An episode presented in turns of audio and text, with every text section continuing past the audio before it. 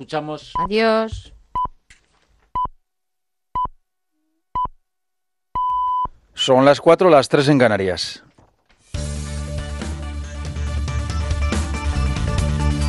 Noticias en Onda Cero.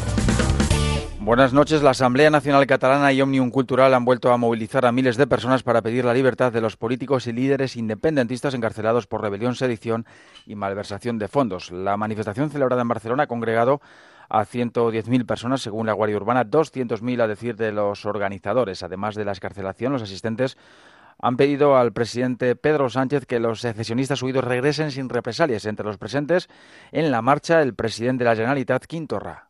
Cada minuto. Cada minuto que nuestros presos están en la prisión y no están en sus casas con su familia y sus amigos es una auténtica indecencia política y nosotros no lo vamos a permitir. Hemos salido hoy, saldremos mañana, saldremos los días que hagan falta hasta que ellos sean libres y nuestro pueblo también. El líder del PSC, Miquel Iceta, aplaude que el gobierno de Pedro Sánchez arriesgue, dice, para resolver el problema de Cataluña e insta a la Generalitat a elegir entre la baraja del acuerdo o de la ruptura, como también ha pedido al independentismo que no supedite la política a procesos judiciales. Sería muy curioso que después de haber criticado tanto la judicialización de la política, quienes más la han criticado sean ahora víctimas de judicializar la política a la vez. La consellera de Presidencia de la Generalitat, El Sartadi, se reafirma, no invitará a Felipe VI a los actos del primer aniversario de los atentados yihadistas en Cataluña. Si la alcaldesa de Barcelona, Ada Colau, le quiere invitar a Punta Artadi, es cosa suya. Nosotros no entramos. En Francia se ha celebrado como cada 14 de julio la fiesta nacional, casi 5.000 militares en el desfile de París, revisión de tropas junto al Arco del Triunfo por parte del presidente de la República, Emmanuel Macron, mientras en Niza ha sido el primer ministro, Eduard Philippe, quien en el Paseo de los Ingleses ha recordado a los 86 muertos y 500 heridos arrollados hace dos años por un camión conducido por un islamista. El jefe del gobierno galo pide que el tiempo no haga olvidar el zarpazo del terrorismo. Es un drama con el que debemos vivir. Esto significa que no hay que dejar que se aleje, que la espuma de los días, de la actualidad, de los meses que pasan, lo erosionen y lo recubran. Debemos grabarlo en la memoria colectiva, la de la nación entera. En Oriente Próximo, los movimientos islamistas Hamas y Yihad Islámica han anunciado un acuerdo para detener la escalada de tensión de las últimas horas que ha dejado dos muertos palestinos en los bombardeos de represalia israelíes contra objetivos militares en Gaza, desde donde las milicias habían disparado cerca de 200 cohetes. El alto del fuego se ha alcanzado gracias a la mediación de Egipto y poco después de que el primer ministro israelí Benjamin Netanyahu amenazara con endurecer el castigo si fuera necesario. En consultas con el ministro de Defensa, el jefe de personal militar y los altos niveles de las fuerzas de seguridad del Estado de Israel, decidimos emprender una acción enérgica contra el terrorismo de Hamas. El ejército ha cometido su golpe más duro contra Hamas desde 2014 y aumentaremos la fuerza tanto como sea necesario.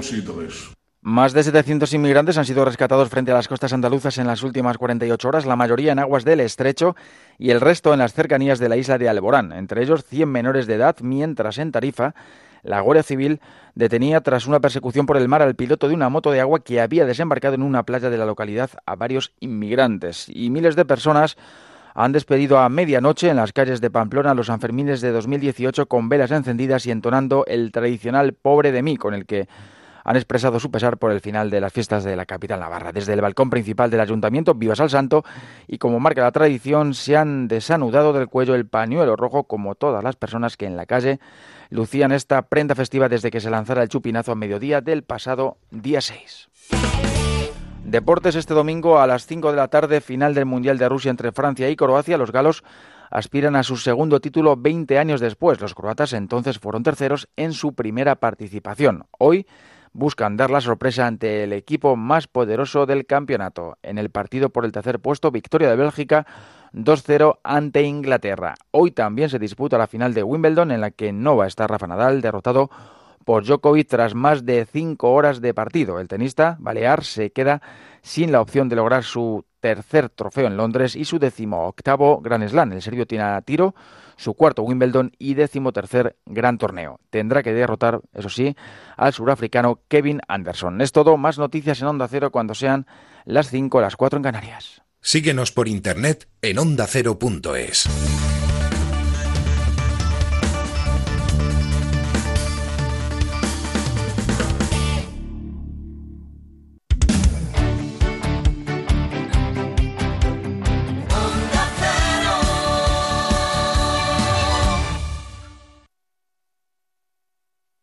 Más información, más participación, más contenido. Hay más de una razón para que prefieras Onda Cero.es. En Onda Cero.es tienes la radio en directo, la actualidad y las noticias al momento. Y por supuesto, lo mejor y más destacado de cada programa, para que puedas escucharlo donde y cuando quieras. Onda Cero.es. Más y mejor.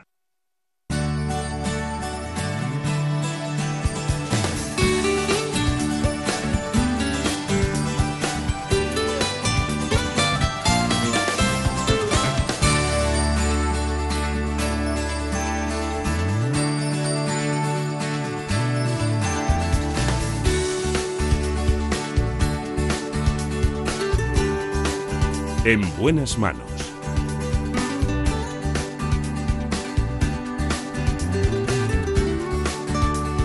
El programa de salud de Onda Cero. Dirige y presenta el doctor Bartolomé Beltrán.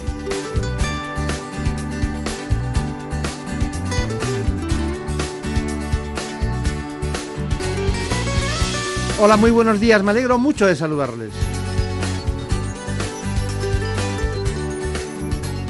A que estamos mejor en verano. Estoy seguro de que ustedes van a ser muy felices con este espacio.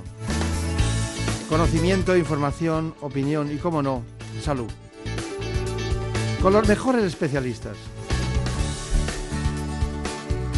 Contenidos especiales del programa ¿Qué me pasa, doctor? que se emitirá dentro de una hora, concretamente en la sexta. Gracias a los compañeros de este espacio que cada año, en estas épocas, hacen un esfuerzo muy especial para llevarles a ustedes la información sanitaria. Hoy empezamos con la doctora María José Rivero. Le damos los buenos días porque vamos a hablar con ella de un síndrome muy especial, el síndrome de Prader-Willi. Y es que algunos niños tienen ese problema. En buenas manos.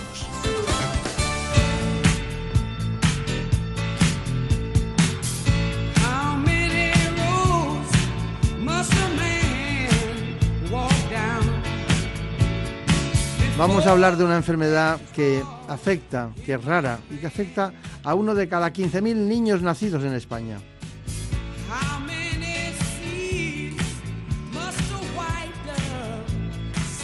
Porque la salud no tiene por qué estar reñida con la música.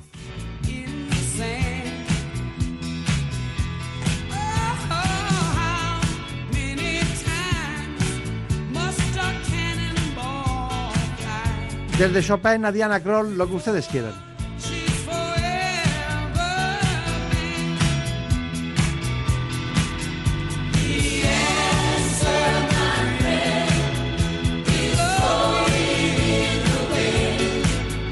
También nos acompaña la Aurora Rustarazu, que es la psicóloga de la Asociación Española del Síndrome de Prader-Willi.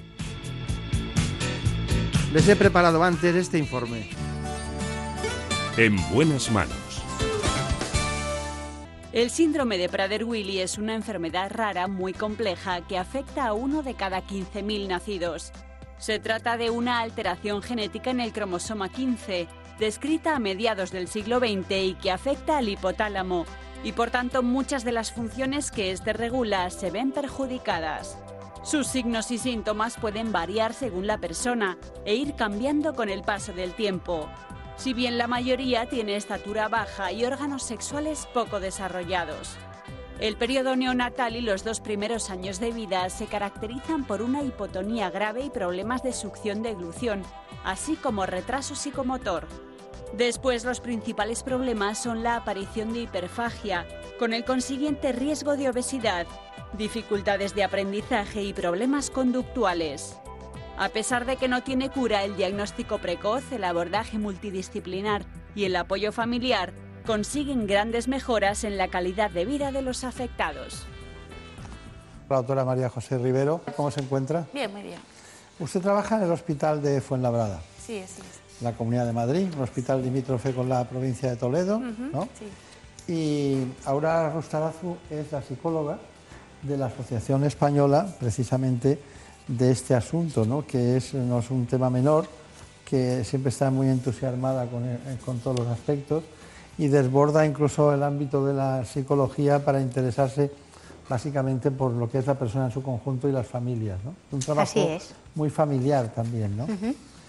¿Cómo, son las familias de, las personas que tienen este síndrome de Prader-Willi? Porque estamos hablando de un síndrome que fue descrito en 1956 y concretamente lo hicieron, era un pediatra, Prader, pero también se incorporó Lavar y luego Willy, y bueno, y por eso tiene ese nombre compuesto, ¿no? Es un síndrome, conjunto de síntomas, que tiene el nombre de los que desarrollaron su conocimiento a partir de interpretar que tenían una serie de sintomatología. Luego se vio que era el cromosoma 15.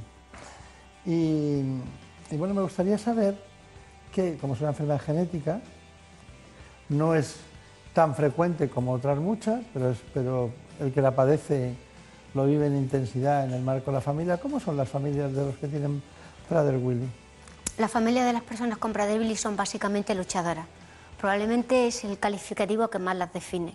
Eh, hay que pensar que cuando una persona con Prader-Willi nace ni siquiera puede amamantarse por la gran hipotonía que padece, de manera que simplemente para alimentar a su hijo la madre hace un ejercicio extraordinario, acompañada de los profesionales, pero no deja de ser una sorpresa brutal a la que tienen que enfrentarse desde el mismo momento en el que el bebé nace. De manera que eso es lo que más son luchadores, positivos eh, y capaces de conseguir prácticamente todo lo que se proponen. Por eso han mejorado tanto las personas con síndrome de Prader-Willi. Claro. Bueno, doctora, doctora Rivero, cuando, cuando llega alguien con, eh, con Prader-Willi, ¿cómo llega? Insistimos, es una patología que afecta a 2.500, 3.000 personas en España y llegan, ¿cómo, ¿cómo llegan a la consulta? Bueno, la mayoría de las veces, la verdad es que ha avanzado muchísimo el diagnóstico y la mayoría nos llegan desde recién nacidos. O sea, que nos llega el niño que derivan de las unidades de neonatología por esos problemas de alimentación y por esa hipotonía. Yo creo que la, la gran mayoría ahora mismo nos llega de esa manera. Cuando se ha perdido un poco esa primera oportunidad y no se han diagnosticado, ya llega un niño un poquito más mayor, que generalmente llega pues, con algunos problemas de comportamiento y con tendencia a la, a la obesidad. ¿Nosotros podemos decir que no tiene cura posible? Bueno, hoy por hoy no hay una cura como tal de decir vamos a quitar todo, pero sí que es no cierto... No quiero mirar a la psicóloga todavía cuando digo eso, porque estamos hablando de la parte más biológica y genética, que no tenemos cura. Ya sé que después de todo eso la calidad de vida, eh, que se han conseguido muchos logros, que, bueno, que la calidad de vida de los afectados ha mejorado, que se pueden hacer muchas cosas, pero mm. la verdad es la verdad. Sí, o sea que curarlo no lo vamos a poder curar, lo que sí que podemos es poner algunas medidas, utilizar algunos tratamientos que van a mejorar esos aspectos de la enfermedad y, y bueno, está por venir lo que, lo que venga. ¿Y qué, hacen ustedes desde el punto de vista del tratamiento? Antes, luego vamos con el diagnóstico. Desde el punto de vista del tratamiento, vosotros hacéis muchas cosas, ¿no? Desde el punto de vista del tratamiento, quizá es, verdad que es una de las enfermedades que es multidisciplinar, que muchas veces se utiliza la palabra y en este caso realmente intervienen muchísimas especialidades en el tratamiento de estos pacientes. Como tratamiento médico así de decir que les podemos dar. La hormona de crecimiento es uno de los mm, tratamientos que está indicado en esta patología y que mejora muchos de los aspectos. Y luego, desde luego, el apoyo psicológico y el apoyo de rehabilitación y de, y de mejoría de los, de los aspectos motores. Claro. Pero de todas maneras, estamos hablando de una hipotonía grave. Hipotonía, para mm. definirlo, es una bajada total de tensión muscular, ¿no? que, que, en algunas zonas es más frecuente. ¿Cuáles son las zonas en que es más frecuente? Es generalizado, hombre, donde una de las partes que más les influye quizás sean los músculos respiratorios, porque sí que va a desencadenar muchos problemas a este, a este nivel si no hemos mejorado ese aspecto y luego también problemas pues musculares a nivel de la musculatura general, o sea que a veces les cuesta más eh, moverse y les cuesta más mm, llevar una vida. ¿Y, lo, que es la succión y deglución es, eh, es un asunto, otro asunto? Ese es un problema que les afecta mucho, sobre todo en los primeros meses de, de vida. Como decía Aurora, son niños que durante los primeros meses eh, les cuesta muchísimo trabajo poder comer, incluso muchos se tienen que ir a casa con una sonda y con alimentación por sonda. Aurora Rosarazu, cuando habla de, retraso psicomotor, ¿qué queremos decir y, qué entendemos por retraso psicomotor? Bueno, lo que queremos decir es que cualquier hito de crecimiento que una persona sin Prader-Willi alcanza a determinada edad, es probable que en estas personas se alcance un poco después o al menos no al mismo nivel de manera que son personas que requieren de atención temprana y de psicomotricidad pues prácticamente desde que nacen y con eso se van consiguiendo um, hitos que en el pasado eran prácticamente sueños y que ahora se han hecho realidad, además muchas veces en unos momentos muy similares al de la población normotípica. De manera que esa mejoría ha hecho que el interaccionar mejor con el entorno, también las capacidades cognitivas mejoren. En eso tiene mucho que ver lo que decía la doctora Rivero de la hormona de crecimiento. Está bien, está bien. Bueno, hay una cuestión que me inquieta porque he visto que la alteración del cromosoma 15, ya saben ustedes que es del par 21 cuando hablamos de síndrome de Down, para que la gente, bueno, como tenemos los cromosomas, eh, cada uno puede tener algún, algún problema, que es una delección, es una, una alteración, ¿qué es lo que tiene el cromosoma 15? Bueno, lo cierto es que es una alteración genética complicada porque no, no se rige por la genética habitual. Entonces, en el cromosoma 15 lo que nosotros tenemos es una, parte del cromosoma que viene de la madre y otra parte del cromosoma que viene del padre. Hay una serie de genes incluidos en, ese, en esos cromosomas que cuando vienen de la madre digamos que están silenciados, o sea que no, no se manifiestan y solo se manifiestan los, los genes que vienen del cromosoma del padre. Entonces lo que ocurre en este síndrome es que esa parte que manifiesta los genes del padre está alterada.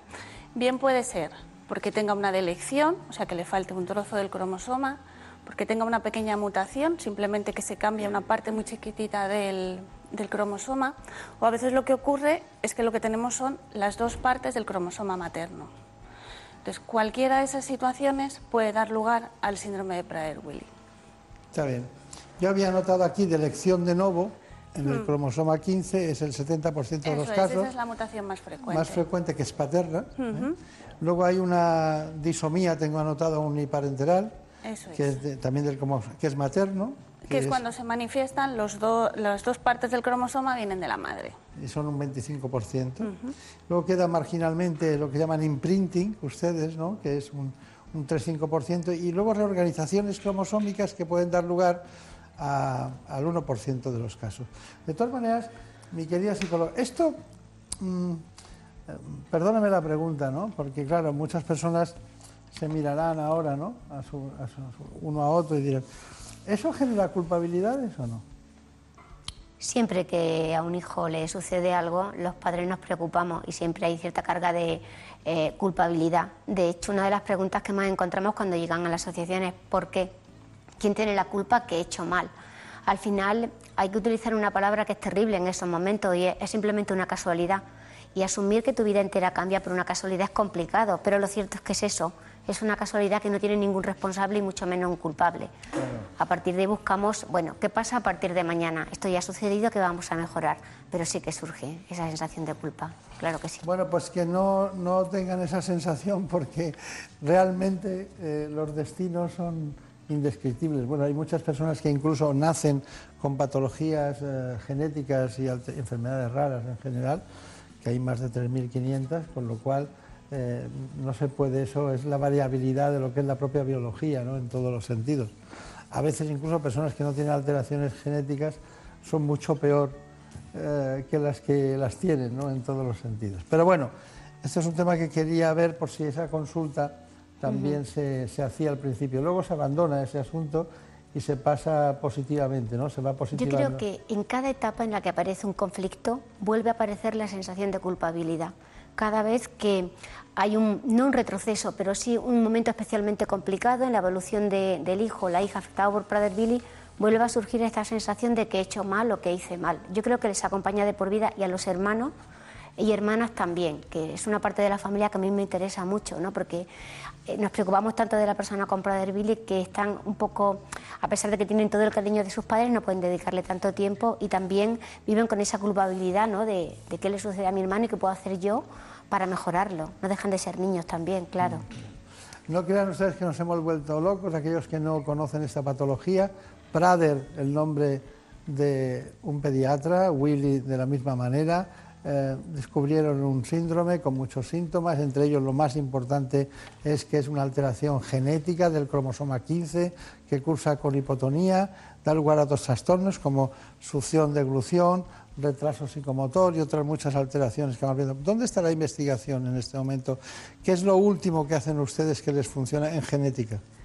En genética, lo cierto es que la investigación ha estado en, en descubrir cuál era el problema y dónde estaba la, alteración. Ahí es donde, han sido los últimos avances y que ha permitido diagnosticar muchos más, pacientes.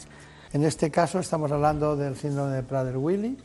Es un, síndrome mm, no muy frecuente, pero bueno, estamos hablando prácticamente de 2.500 a 3.000 casos en España, que se van incorporando cada año, pues a lo mejor entre 15 y 20 casos, y que, bueno, la asociación suya es eh, muy luchadora, muy vehemente en todos los sentidos. Cuanto más, más obstáculos pone la enfermedad, más vehemente son los, las familias y los pacientes. Pero tiene una presidenta, que es María Ángeles Zarza. Hemos trabajado este asunto con ella y Javier Saz nos ha aportado este reportaje. Asociarte es, es yo creo que lo, lo primero que tienes que hacer, porque vas a encontrarte con otras familias que tienen lo mismo que tú, vas a encontrarte con dos profesionales que trabajan desde hace muchísimos años con este síndrome. Nuestra trabajadora social María y nuestra psicóloga Aurora son dos personas que se viven por esta enfermedad, que están pendientes de los padres y de los chavales en todo momento y que conocen perfectamente el síndrome y qué es lo que va a ir pasando no siempre todas las cosas van a pasar, porque bueno, pues a veces que cada niño luego es un mundo, indudablemente, y va a depender de muchas cosas, pero tenemos, unos ítems que sabemos que van a llegar. Entonces, la información temprana de todo lo que va a ir pasando puede hacer que si las familias siguen los consejos que les van a dar desde la asociación, la calidad de los chavales al día de mañana siempre va a ser mejor. Desde que nacen tienes que estar trabajando con ellos por ejemplo, eh, tienen que hacer fisioterapia nada más nacer porque nacen con una hipotonía muy importante, no se pueden mover. O sea, cuando ellos nacen, aparte de no moverse, o sea, no son capaces de succionar, eh, ni siquiera de llorar muchas veces porque no tienen el tono muscular. Entonces, desde que son prácticamente bebés, tienen que estar haciendo fisioterapia. Tienen problemas con el lenguaje, con lo cual eh, tienen que hacer logopedia también prácticamente desde el principio tienen que hacer deporte porque ellos todo lo que comen se les va a grasa en vez de a músculo como a nosotros, con lo cual necesitamos que las minusvalías sean reconocidas como mínimo el 65% que no lo están haciendo. En el tema de la dependencia, igual, tenemos algunos chicos que sí les han dado la dependencia, pero otros la dependencia no llega al grado, al grado 3 o al grado 2, que es realmente lo que ellos necesitan, un grado 3 bueno, pues que es una enfermedad complicada y dura, pero que luego son unas personas maravillosas y estupendas que nos van a dar muchas veces muchísimo más de lo que, de lo que nos podemos imaginar. Hay veces que hay veces que te da tanto que dices, bueno, por la mañana mm, te levantas y vienen a besarte y abrazarte y con eso te dan toda la fuerza y toda la energía para pasar el resto del día que seguramente sea un día complicado con ellas. Seguramente sea un día complicado. Seguro que es eh, complicado, que hace falta por ello asociaciones como la que ella misma, María Ángeles Zarza, dirige. ¿no? Pero eh, tengan ustedes en cuenta que estamos hablando de una entidad que se fundó el 25 de febrero de 1995, hace ahora 23 años. ¿no? 23 eh, años son muchos años, pero hay muchas cuestiones que ustedes plantean. Una es defender la dignidad. Cuénteme, yo le digo una frase y usted me dice, estoy, estoy matizando en el quiénes somos nosotros, ¿no? ustedes, por la dignidad y los derechos de las personas. Claro, una, tiene la sensación de que cuando nace, por el mero hecho de ser un ser humano, eh, en una sociedad determinada tiene eh, derechos son unos derechos, valga la redundancia, y luego también tiene unos deberes. Nosotros nos encontramos con que las personas con síndrome de Prader-Willi se encuentran con los mismos deberes que los demás, es decir, determinado comportamiento funcional y adaptado al entorno en el que crecen, y sin embargo, a la hora de disfrutar de algunos derechos, no tienen la misma facilidad. Eso es lo que reclamamos, y lo reclamamos en todos los entornos, especialmente me atrevería a decir en el educativo porque esos años primeros, la infancia, son cruciales para el desarrollo futuro de la persona. La escuela tiene que ser capaz de asumir realmente una inclusión cierta y dar esos derechos que no dejan de ser esos derechos. Nosotros tenemos siempre llamando a la puerta al programa siguiente, siempre están llamando a la puerta, que ya vamos nosotros, le ruego que sea breve, Aurora, perdóneme, para ahorrar el tiempo. Apoyar a las familias, diríamos, eh, de las personas afectadas. ¿En qué consiste? Ponerlas en contacto, que se vean, que se miren y compartan experiencias y promover, la integración escolar y social, ¿cómo se hace? Se hace visitando colegios y dando información, desmitificando muchas de las cosas que nos parecen terribles. ¿Y cómo hacen ustedes eso que llaman instar a los poderes públicos a que sean sensibles a este problema? Siendo muy pesado. Ese es el objetivo. Pero si es una sensación que tiene usted subjetiva. ¿No ha encontrado nadie en la Administración Pública Española que cuando usted le cuenta algo nota que no es pesada? En el, persona a persona sí, en el tú a, en el tú, a tú todo el mundo se pone oído, pero cuando te marchas de allí hay tanta problemática y que todo se difumina un poco, entonces sí, la sensación es que hay que insistir. Desarrollo legislativo, ¿hay algo que se puede hacer en las comunidades autónomas en general? Tenemos un problema con eso, porque cada comunidad autónoma tiene sanidad, servicios de salud y educación adscritos y ponernos de acuerdo para algo en lo, en lo que en algunas comunidades, en muy pocos casos, es muy complicado. Está bien. ¿Y los cuidadores? Son héroes. Son heroínas, mejor dicho. Las cuidadoras, porque en el 97% de los casos son mujeres, 97%. sí, son heroínas y necesitan de unos cuidados que no tienen. Por supuesto que no, tampoco la administración pública los facilita, de hecho. ¿Y les crea problemas a ellas psicológicos? Absolutamente. Cansancio más que nada y muchos procesos depresivos igual no diagnosticados como tales, pero desde luego sí de agotamiento y de indefensión aprendida, de no saber qué más hacer y cómo seguir luchando, por supuesto, con mucha frecuencia. Tenemos aquí una trabajadora social que hemos estado con ella, estaba usted también, eh, porque queríamos hacer un completo y Javier Sanz también se interesó por este asunto. El control de la comida no es solo fundamental por eh, el aporte calórico, que por supuesto que sí. Es fundamental porque interviene de forma muy directa en que su comportamiento sea más mm, socializado y menos disfuncional. Si ellos no, no, saben exactamente qué van a comer, cuándo lo van a comer y qué van a comer, seguramente podemos tener pues algún momento, alguna rabieta o algún problema comportamental más grave. Igual que si hay un cambio de actividad. Nosotros el menú, eh, tanto el menú como las actividades, se lo mandamos con dos meses de antelación. Ellos lo tienen perfectamente estudiado. Cuando vienen aquí saben perfectamente qué toca cada día, porque bueno, pues su pensamiento es muy rígido, ellos necesitan saber en cada momento qué van a hacer y si hay un pequeño cambio que no anticipamos, es probable que, pues que haya alguna complicación porque ellos, aunque quieran, no lo pueden evitar. Nosotros a los padres les pedimos que cuando son pequeños introduzcan en la vida de sus hijos todos los cambios posibles precisamente porque es cuando el cerebro es más flexible, por decirlo de alguna manera, en todos los seres humanos, de forma que esa inflexibilidad que en el futuro aparece sea mínima o aparezca un poquito más tarde. Es verdad que ahí será el propio niño, la propia niña la que nos diga hasta qué punto puede llegar. Pero cuando van siendo mayores, esa inflexibilidad se hace presente, de forma que a los padres los invitamos a que prevengan cualquier tipo de alteración. La información es positiva, pero sobre todo es el acompañamiento y el apoyo. No obstante, yo quiero decir, porque necesito decirlo, que las familias con hijos con Prader-Willi son extraordinarias y las madres, y las reivindico además como cuidadoras principales, son auténticas heroínas. Mujeres que nunca se rinden, mujeres que a nosotros mismos los profesionales nos animan y mujeres que están siempre al pie del cañón y rebosando amor. Entonces, em, es verdad que las apoyamos, pero es que es algo mutuo, porque son extraordinarias. Y los hermanos y las hermanas para mí son el modelo de ser humano que todos tendríamos que ser en el futuro. Yo aprendo mucho de ellos y procuro reunirme con ellos a menudo. Es otra cosa que hacemos en la asociación, trabajar con hermanos y hermanas, porque tienen un conocimiento tan sutil del síndrome y de las características de estos chicos que nos aportan un montón de información a los profesionales. Entonces, esa primera parte creo que es un proceso muy personal, que cada padre, cada madre lleva de una manera, que requiere de un tiempo que varía en cada persona, pero que requieren de la compañía de su propia familia y desde luego de otras personas que han atravesado ya ese camino y, saben cuáles son los baches. Está bien, ha quedado todo muy clarito, ¿eh? Nuestra psicóloga de la asociación. Bueno, una, una mujer que dedica prácticamente su vida a este asunto con mucha ilusión. ¿Es la primera vez que está en un, en un plato de televisión? Sí, ya lo creo. Estoy encantada, ¿eh? Eso es noticia. ¿Eh? Con, el tiempo que lleva la enfermedad, ¿eh? Ya lo creo, ya lo creo que es noticia, ¿no? Y, hace referencia a lo que hablábamos de derechos y deberes un poco, ¿verdad? Claro. Ahora el Ustarazu.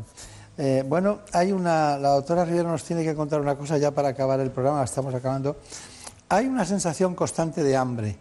¿eh? Mm. No son obesos, pero hay una sensación constante de hambre. Entonces, bueno, aparte de que tengan hipotonía, hipogonadismo, una cierta obesidad, ¿por qué cambió la hormona del crecimiento el proceso de esta, enfermedad?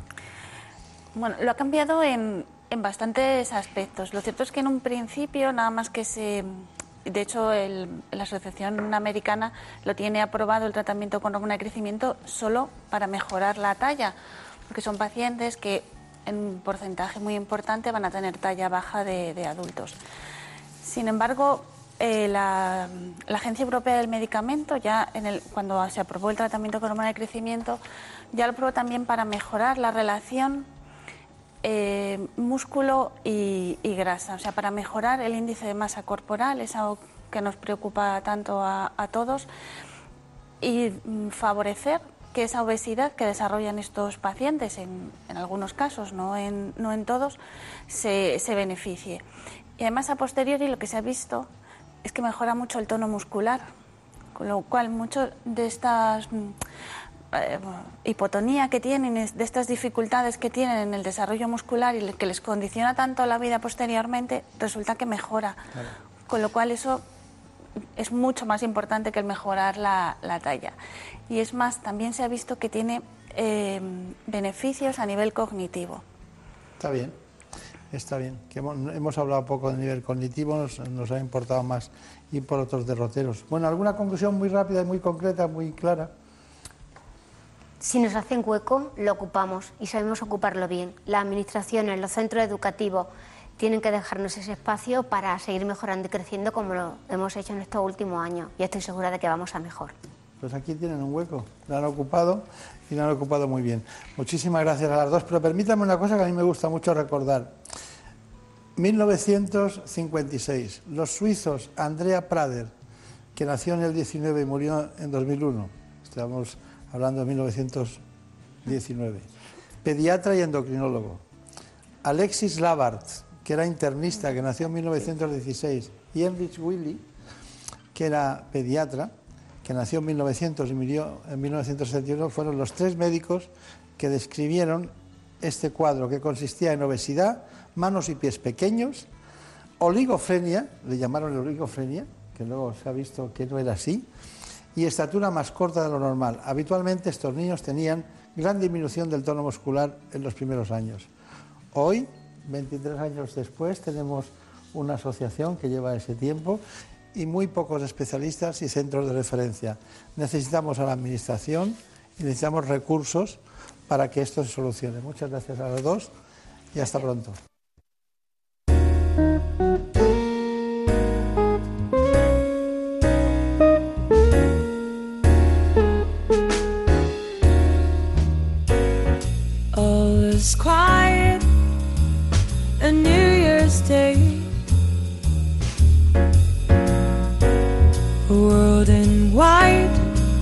No abandonamos a los más pequeños en esta mañana en la que queremos hablar también de aquellas cuestiones básicas y fundamentales que alertan a los padres. Sí, quizás esta noche o cualquiera, pero tienen fiebre, vómitos, diarreas, algunos mocos, alergias, manchas en la piel, o aquella frase de que el niño no me come. Lo hacemos con un pediatra, experto en vacunas del Hospital General de Villalba, concretamente del Grupo Quirón Salud, el doctor Roy Piñeiro. Vamos a hablar de los más pequeños de la casa. El doctor Roy Piñeiro enseguida tiene la palabra, pero antes les propongo este informe. En buenas manos. Con frecuencia los padres tienen ciertas inquietudes y preocupaciones sobre la salud de sus hijos. En la infancia algunos síntomas son propios y característicos de una enfermedad, mientras que otros signos y señales, como el llanto excesivo, no son tan fiables. El motivo más frecuente de consulta es la fiebre, cuando la temperatura corporal es superior a 37 grados.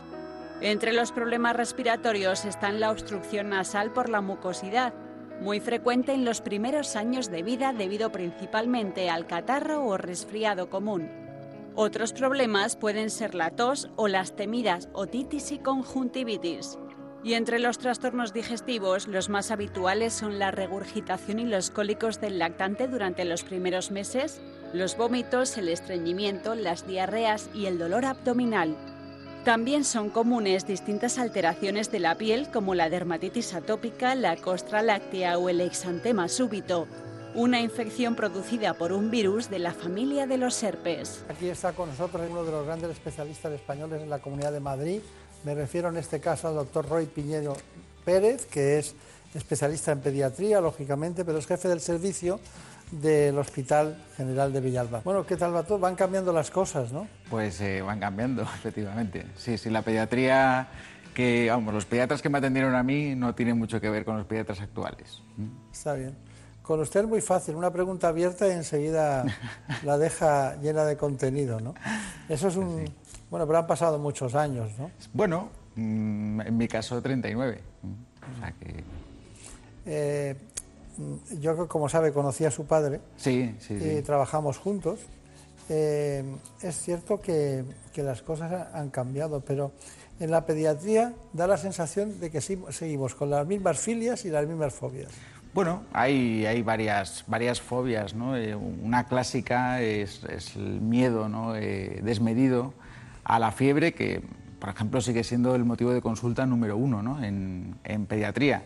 Y, bueno, pues los padres muchas veces se olvidan de, cómo está el niño realmente, de si está contento, está triste, solamente ven un valor de, de, temperatura que está por encima de 38, si está en 39 la alerta es mayor, si es 40 ya es un, es un drama y realmente muchas veces nos olvidamos de ver al, al chiquitín, ¿no? si, si realmente está afectado es cuando le va a venir bien administrar un antitérmico y si realmente no está afectado, lo que tenemos que pensar es si realmente es necesario tratar esa fiebre, porque realmente no es necesario y hay que explicar a las familias que esa temperatura que se está elevando lo que hace es ayudar al organismo a que se defienda frente a esa infección. Ese, ese virus, esa bacteria se reproduce mucho más despacio cuando la temperatura está elevada, por tanto, si el niño no se encuentra mal, con un antitérmico no vamos a conseguir nada beneficioso para, para el niño. Es muy curioso, ¿cómo se explica eso a los padres? ¿no? Eh, porque además, eh, en cuanto a infecciones, más del 90% de las infecciones que padecen los niños son virales, ¿no? ¿Y en cuántos de esos casos? Porque tengo aquí un dato, me ha llamado mucho la atención, en cerca del 30% los niños consumen antibióticos de distinto tipo sin que lo haya indicado el médico. Sí, si queda el producto en casa, pues algunas familias deciden administrarlo directamente, que en teoría en la farmacia sin una prescripción adecuada pues no podrían conseguir el, el, antibiótico. Sí que es cierto que además el consumo es mucho mayor que en otros países. No vamos a echar toda la culpa a los padres, que es lo fácil. También muchos médicos prescriben en exceso cuando realmente no es necesario, ¿no? Pero siempre en España tenemos el asunto este de y si es una infección bacteriana y yo no lo he tratado con antibióticos a tiempo. Bueno, Pero ¿cómo pues... se hace ese planteamiento y si? Eh, deme un razonamiento para que todo el mundo nos lo acepte, nos uh -huh. lo compre, ¿no? Sí. en el sentido así más populista. Eh, ¿Por qué no tenemos que dar antibióticos en un niño que tiene fiebre? Bueno, el, el, los antibióticos son unas herramientas que ha costado mucho desarrollarlas y diseñarlas y no se prevé que se generen nuevos antibióticos muy poquitos en los próximos 20 años. Entonces, si abusamos de los antibióticos, las bacterias se hacen resistentes porque están acostumbradas a vivir en un ambiente de mucho antibiótico, ellas quieren vivir al igual que nosotros y entonces empiezan a generar resistencias y por tanto esos antibióticos luego no serán efectivos. Claro. Si no lo cuidamos nosotros y la población no entiende este mensaje, pues al final Habrá superbacterias resistentes a todos los antibióticos y volveremos a la era preantibiótica donde no será posible tratar una infección.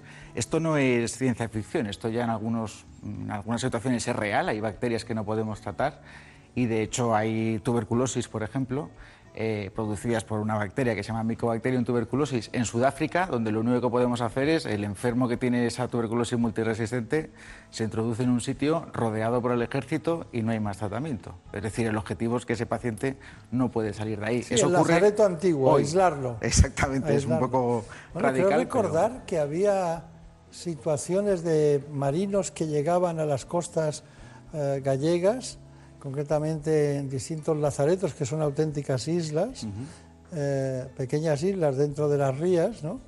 y los dejaban allí en lazaretos alrededor de uno, dos, tres años hasta que pasara el tiempo necesario para poder integrarse en la población. ¿no? Y no producir el contagio, sí. Claro, claro. Bueno, eh, son temas pasados, aquí es mejor el sentido común, la inteligencia creativa, el especialista, los buenos pediatras.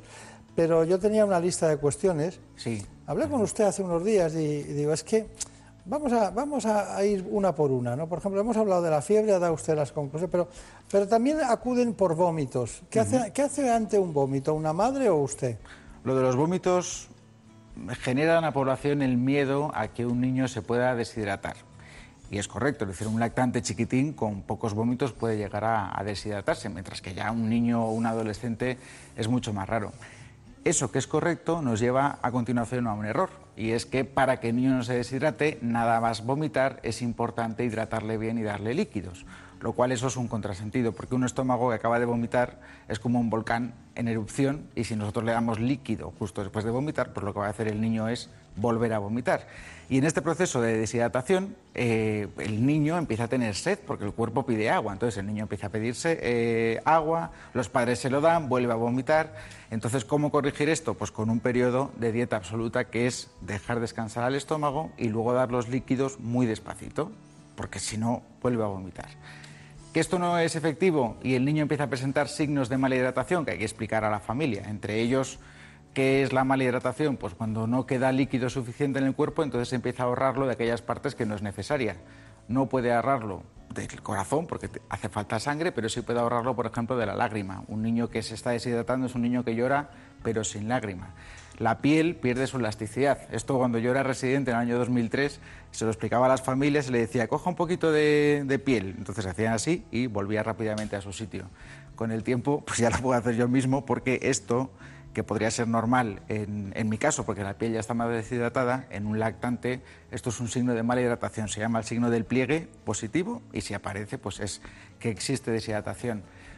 ¿Que está ahorrando líquidos? Deja, de orinar, deja de hacer pis. Un niño que no moja el pañal es un niño que está deshidratado. En esas situaciones es conveniente acudir al pediatra, al centro de salud o urgencias para buscar una solución, que existen medicamentos también para evitar los vómitos.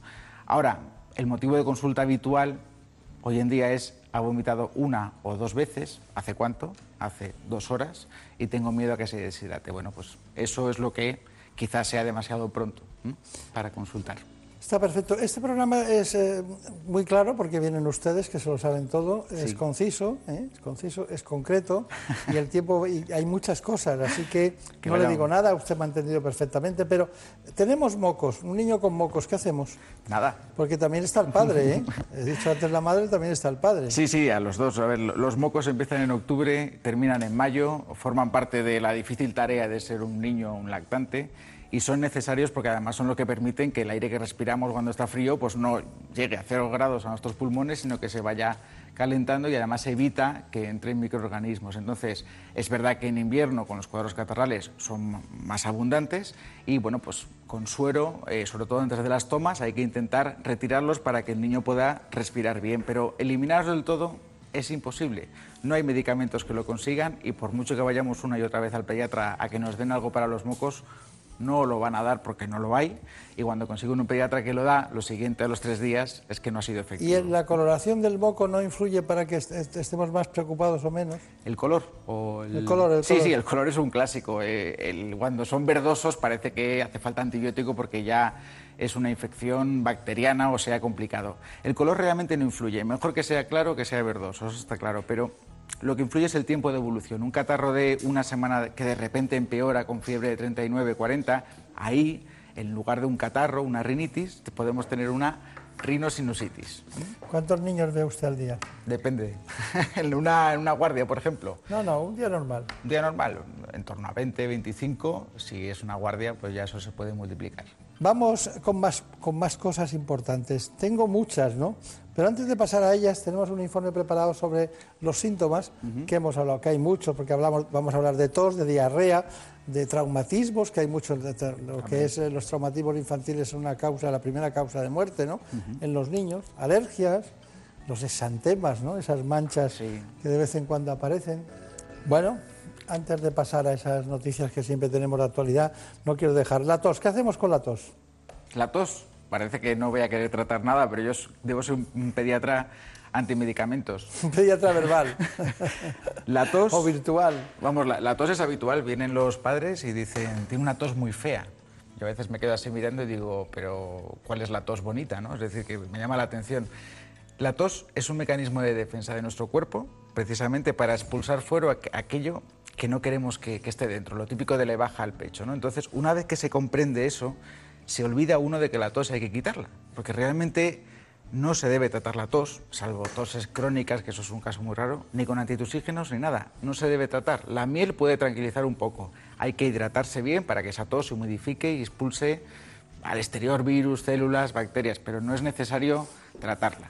Parece usted romano, lo arreglaban todo con agua y con vino. a lo mejor volvemos al pasado, que es lo que hace falta ¿eh? en algunas cosas. Bueno, pero está bien, está bien. Eh, ¿Qué hacemos con una diarrea?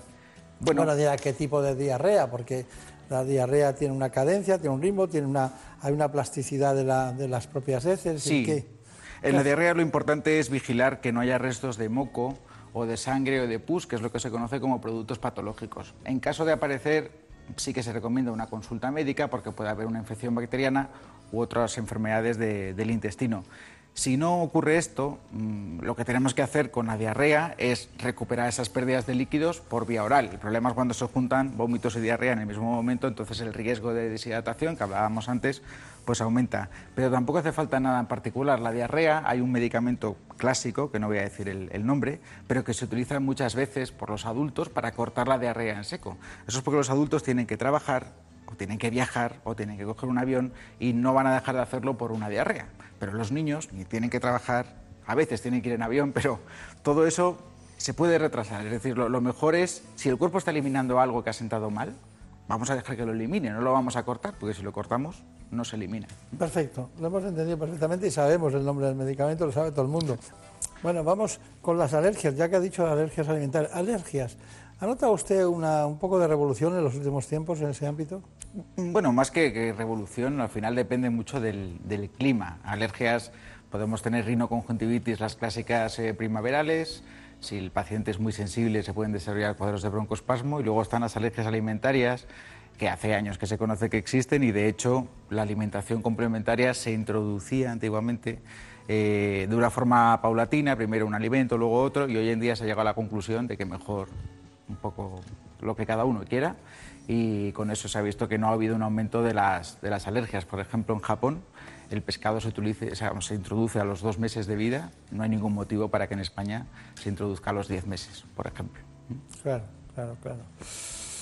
Traumatismos. Hay que decirlo porque aunque estaba más yo con la fisiología, con los elementos patológicos de los niños, traumatismos. ¿Cuáles son los, los lugares más graves de una casa donde los niños tienen traumatismos?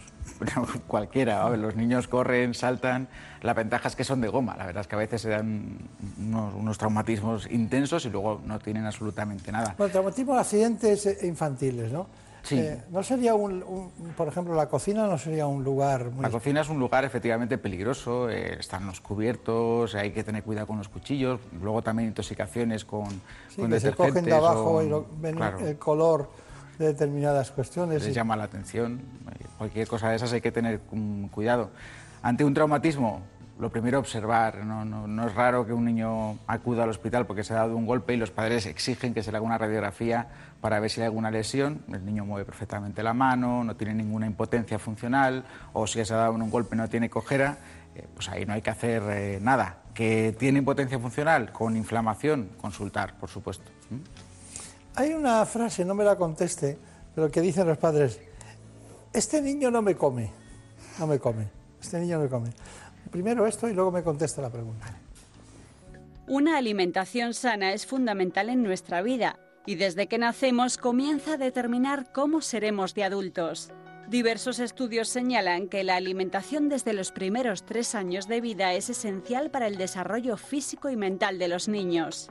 Y no solo eso, sino que determina el estado de salud que tendrán en el futuro. Muchas veces a los padres les cuesta hacer comer a sus hijos alimentos que si bien resultan muy saludables y necesarios en una dieta equilibrada, no les resultan atractivos.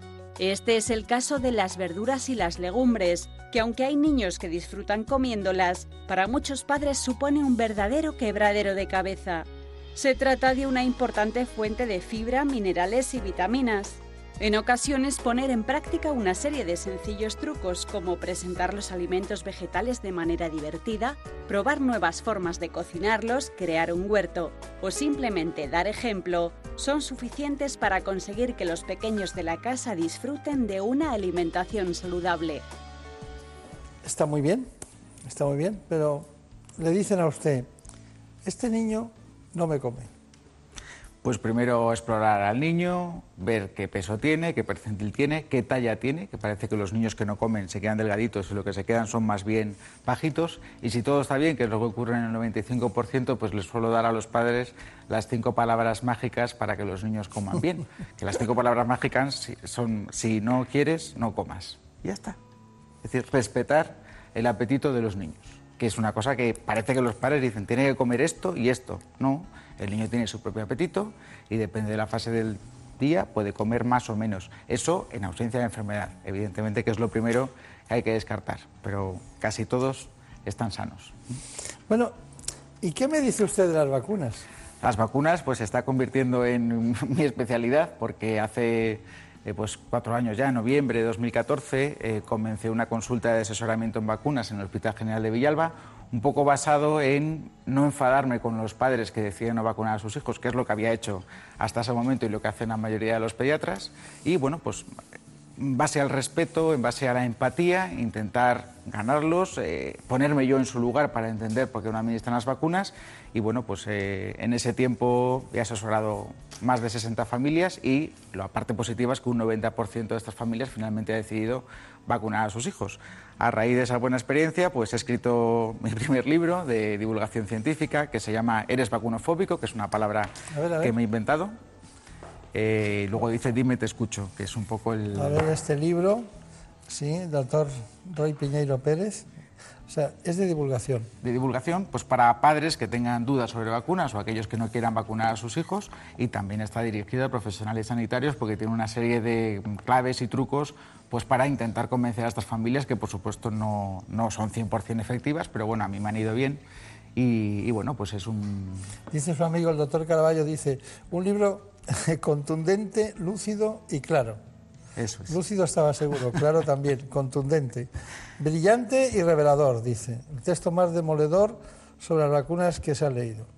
Eh, Eso de Lucía Galán. Sí, está bien. Bueno, pues eh, me alegro mucho de que haya escrito este libro. Nosotros hemos preparado un informe sobre vacunas, luego matizamos algunas cuestiones. Vamos con él. Las vacunas ofrecen protección eficaz contra un importante número de enfermedades. Se trata de patologías para las que no existen tratamientos efectivos.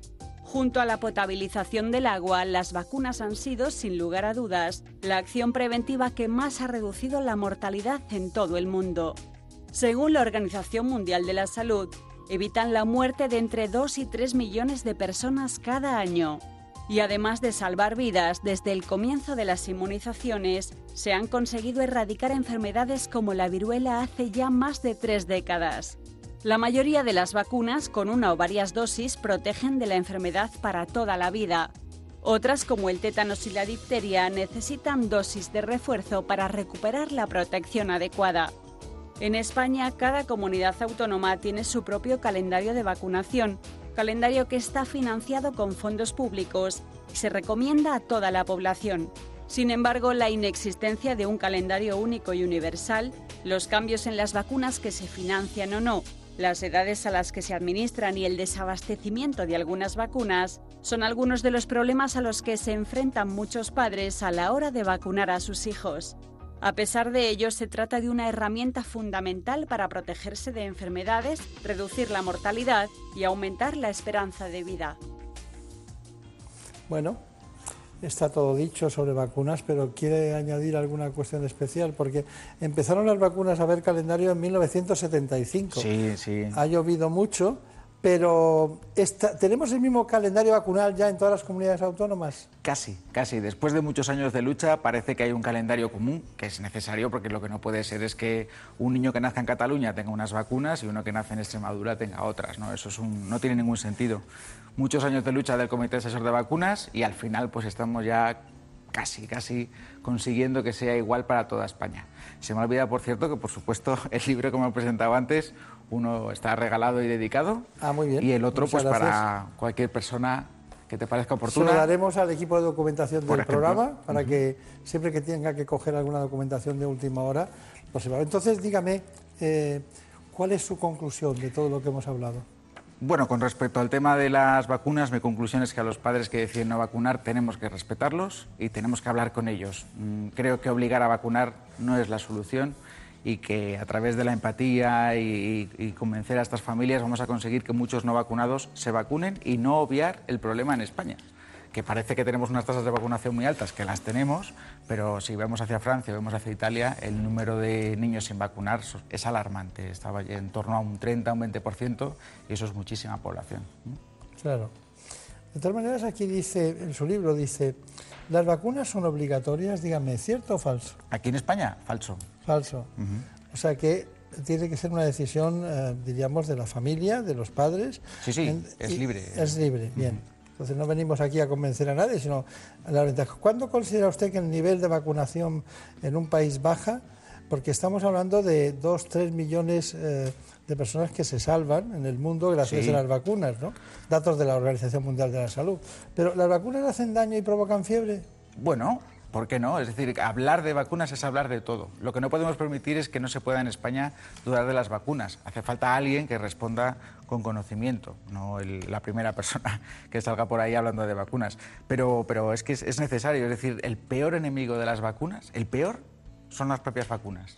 Porque como evitan enfermedades, pues con el tiempo yo como pediatra no sabría diagnosticar una difteria porque no lo he visto nunca. Entonces se pierde un poco el miedo a estas enfermedades y hay una parte de la población que deja de vacunar. Bueno, pues tenemos que convencer para seguir vacunando precisamente para que podamos erradicar una enfermedad como se ha hecho en su momento con la viruela. Dice aquí usted, es un, ejemplo de todo lo que va contestándose en el libro, porque es un libro con preguntas. Dice, toma lactancia materna está protegido. Por supuesto, está protegido, porque la lactancia ayuda a que el niño esté más protegido que el niño que no toma lactancia materna, pero no está exento de poder tener una infección frente a cualquiera de las vacunas, frente a microorganismos para los que tenemos vacunas. Este libro sale en septiembre. En septiembre empieza la venta. Es, el primer scoop de que hacemos nosotros informativo con tanto tiempo pues de ventaja, o sea que tenemos mucha ventaja. Lo recordaremos en septiembre. ¿eh? Genial. Lo recordaremos. Bueno, ya que usted ha traído un libro, yo también he traído el mío. Hombre. Ah, claro. Le traigo uno, pues le voy a regalar este libro que es Enfermedades y síndromes de la medicina con nombre propio. Ah, genial. Pues ¿Eh? muchísimas gracias. Este ya está publicado hace tiempo. Se tardó ocho años en confeccionar. Vienen todas las enfermedades que tienen un nombre propio. Espero que algún día descubra una enfermedad que no, que no existe, la describa y figurará el doctor Roy Piñeiro también en este libro. Es un libro de consulta para todos los médicos. Pues muchísimas gracias. Pues muchas gracias a usted. Bueno, ya ven ustedes que estamos pendientes de todo, pero el mundo infantil es, son ellos los que no nos han oído, ni han entendido nada de lo que hemos hablado pero ustedes, los padres, sí saben lo que hemos dicho. Muchas gracias y hasta pronto.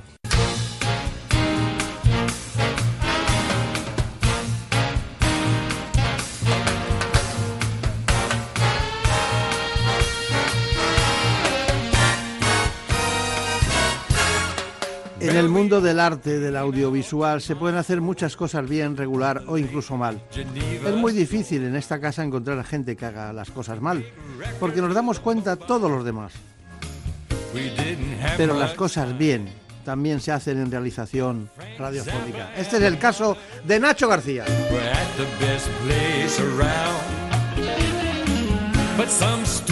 Porque él hoy se va a hacer notar.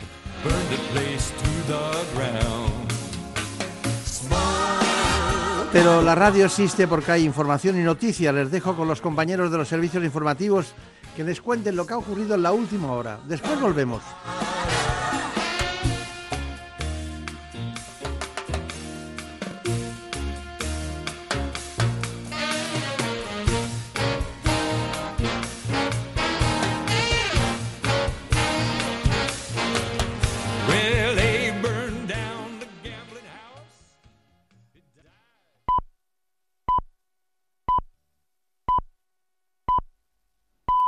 Las 5, las 4 en Canarias. Noticias en Onda Cero. Buenas noches. Los candidatos a la presidencia del Partido Popular, Soraya Sáenz de Santa María y Pablo Casado, visitan hoy Extremadura y la Comunidad Valenciana buscando votos a seis días del Congreso Popular, durante el cual los compromisarios del partido han de elegir al sucesor de Rajoy. La candidatura de Sáenz de Santa María ha pedido a la comisión organizadora del Congreso que investigue el origen, la autoría y los canales de difusión del vídeo contra ella y ha apuntado al equipo del otro candidato, de Casado, como posible responsable. La ex vicepresidenta insiste en que su estrategia no contempla arremeter contra su rival. Yo no voy a criticar a ningún compañero del partido, creo que que tenemos que ser presente, tener presente que de esta campaña el Partido Popular tiene que salir unido, fortalecido. Casado rechaza con contundencia el vídeo contra Sáenz de Santa María y recalca que tales acciones no caben en una confrontación sana. Subraya que él sigue la línea de partirse la cara por el partido y por sus compañeros. Yo lo que quiero decir es que este proyecto, que yo lidero, pero que en el fondo es un proyecto de todos, quiere seguir siendo el proyecto de la ilusión y el proyecto de la unidad.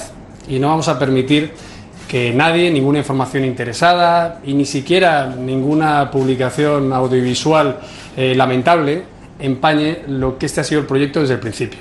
Una opinión más, la del presidente de la Junta y del PP de Galicia, Alberto Núñez Feijó, quien cree que el vídeo contra Senda Santa María lo ha hecho alguien ajeno al partido con la intención de desestabilizarlo. Por otro lado, dice que lo mejor para los suyos es tarde o temprano una lista que represente a todos. La lista conjunta se tiene que producir. Lo óptimo, si puede ser antes del Congreso, si no, durante el Congreso y si no, inmediatamente después del Congreso. Por lo tanto, antes, durante o después, tiene que haber una lista conjunta porque todos participamos del mismo partido, todos somos compañeros y todos vamos a seguir trabajando juntos. ¿no? Es verdad que estamos en un Congreso, creo que hay que estar eh, tranquilo, nos quedan cuatro o cinco días.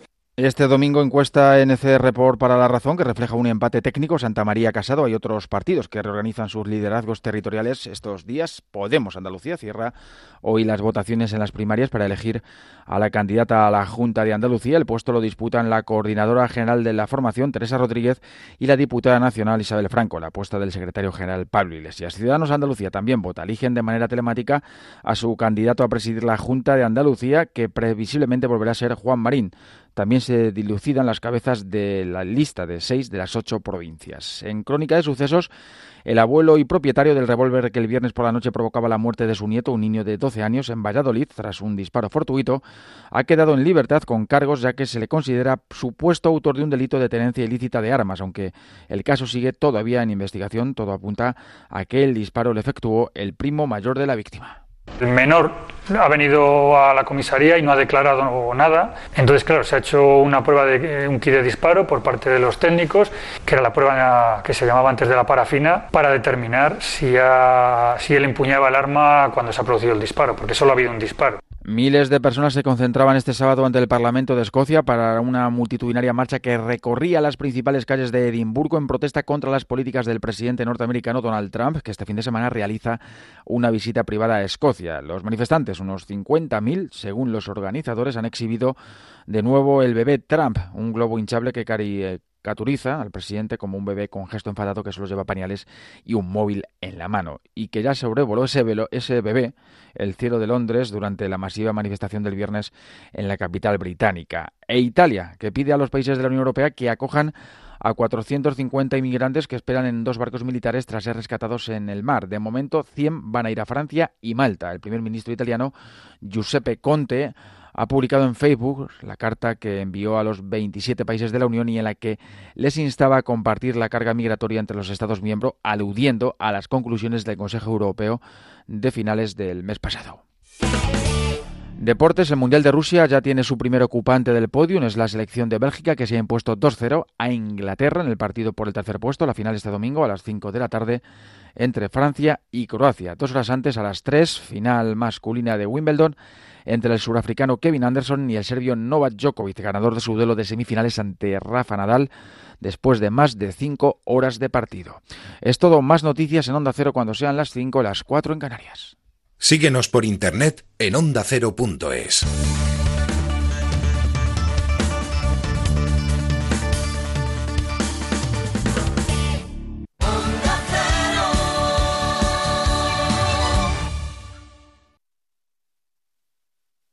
Los fines de semana cuida de tus mascotas con Carlos Rodríguez. Noticias, curiosidades, concursos, consultas y muy buen rollo. Oye, ¿empezamos el concurso? Cuando quieras. Venga, primera pregunta. Dime el nombre de cinco razas de perro que pesen menos de 15 kilos. Chihuahua. Tengo una West Highland. La cogemos en brazos y cuando la intentamos soltar al suelo se pone a rabiar. Vale. ¿Puede que la perra tenga vértigos? Eh, yo creo que no. es tema de vértigos. No. Como el perro y el gato. Sábados a las 3 de la tarde y domingos a las 2 y media. Con Carlos Rodríguez. Ofrecido por Royal Canin. Te mereces esta radio. Onda Cero. Tu radio.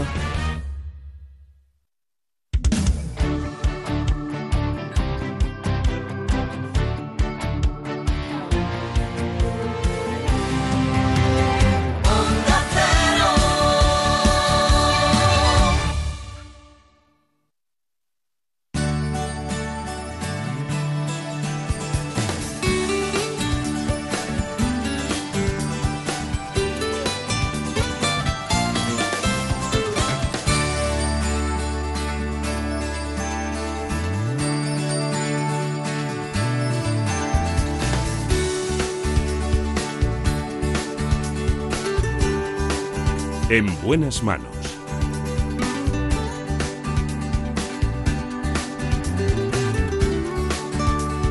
El programa de salud de Onda Cero. Dirige y presenta el doctor Bartolomé Beltrán.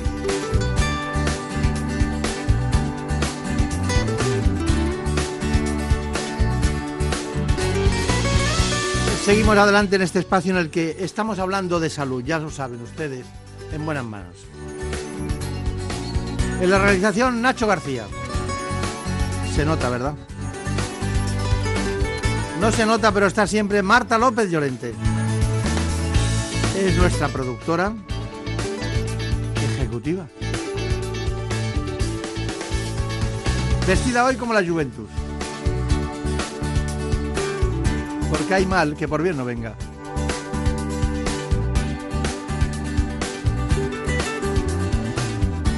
Vamos a hablar de un asunto muy serio. Mucho. Es del ámbito de la neurología.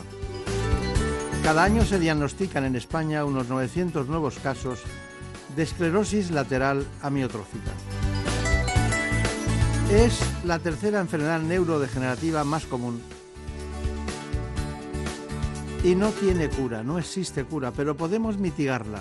Y para eso hoy quiero apoyar todas aquellas cuestiones que se digan en este espacio, porque un gran especialista nos las cuenta, porque trabaja cada día en este ámbito en el Hospital Universitario Infanta Sofía de Madrid. Se trata del doctor Gerardo Gutiérrez. En buenas manos. Según datos de la Sociedad Española de Neurología, cada año se diagnostican unos 900 nuevos casos de esclerosis lateral amiotrófica en España y ya serían cerca de 3.000 los afectados en nuestro país. Se trata de una patología que ataca a las neuronas que controlan los músculos voluntarios y que avanza hasta la parálisis.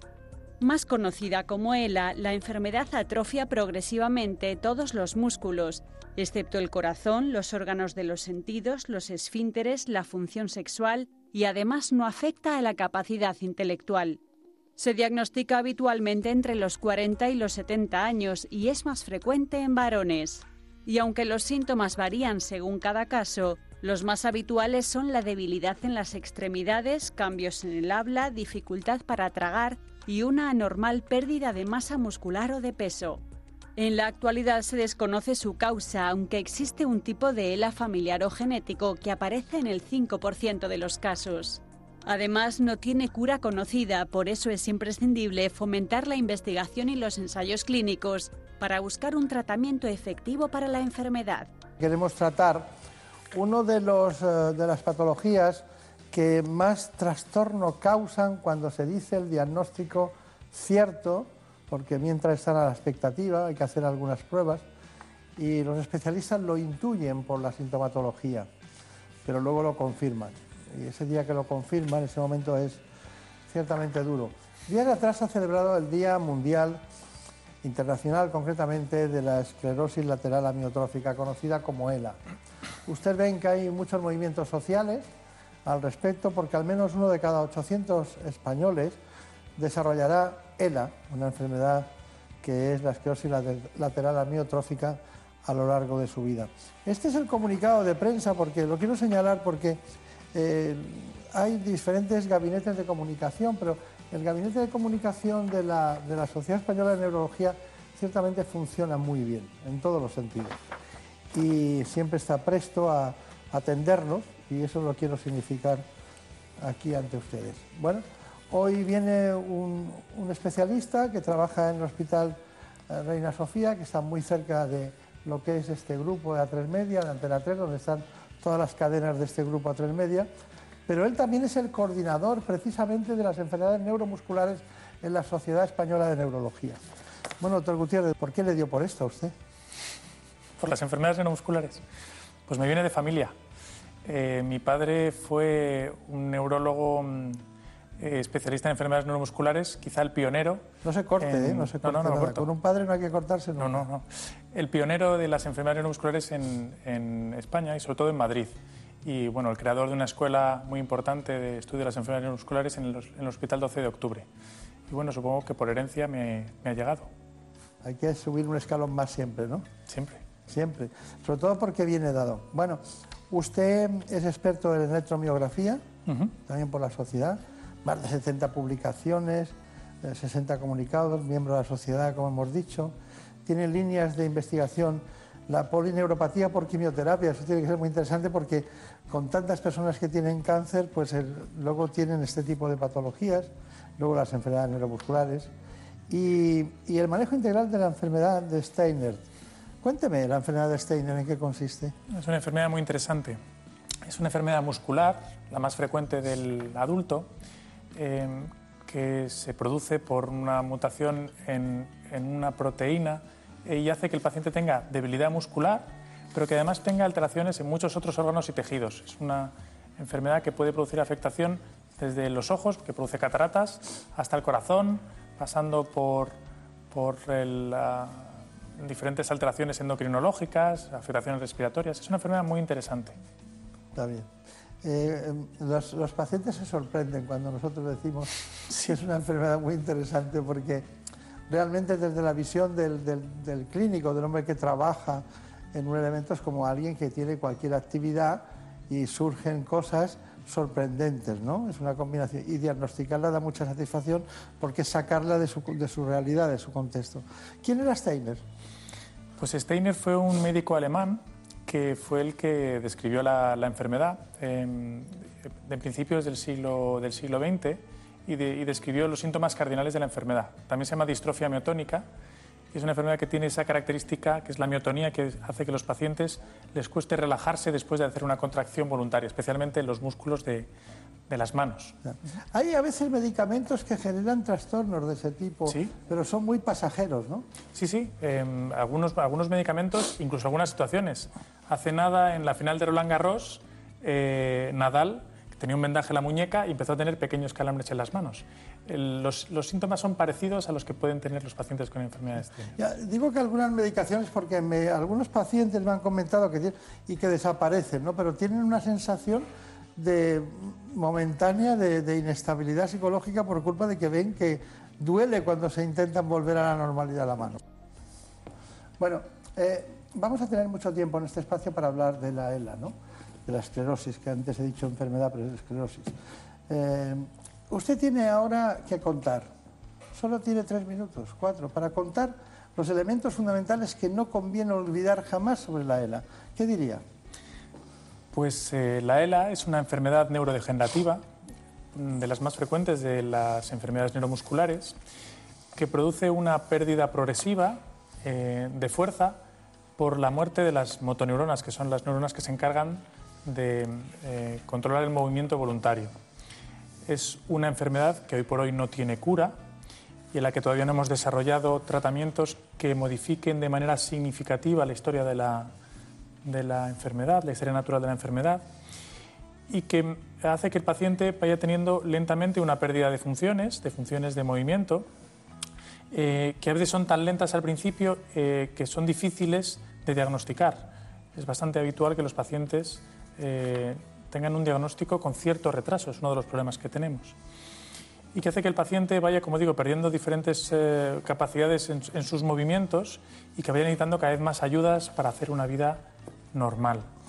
Eh, hoy por hoy, eh, como digo, no hay un tratamiento curativo, eh, pero sí se han desarrollado otro tipo de tratamientos sintomáticos, fundamentalmente a través del abordaje multidisciplinar, es decir, a través de la colaboración de diferentes especialistas que intentan paliar los síntomas que van padeciendo los pacientes y hacer que tengan una calidad de vida lo más alta posible. Eh, existen formas eh, hereditarias que son poco frecuentes, más o menos una de cada 20, una cosa así, em, que pueden ser transmisibles, pero todavía queda mucho, mucho por, por estudiar.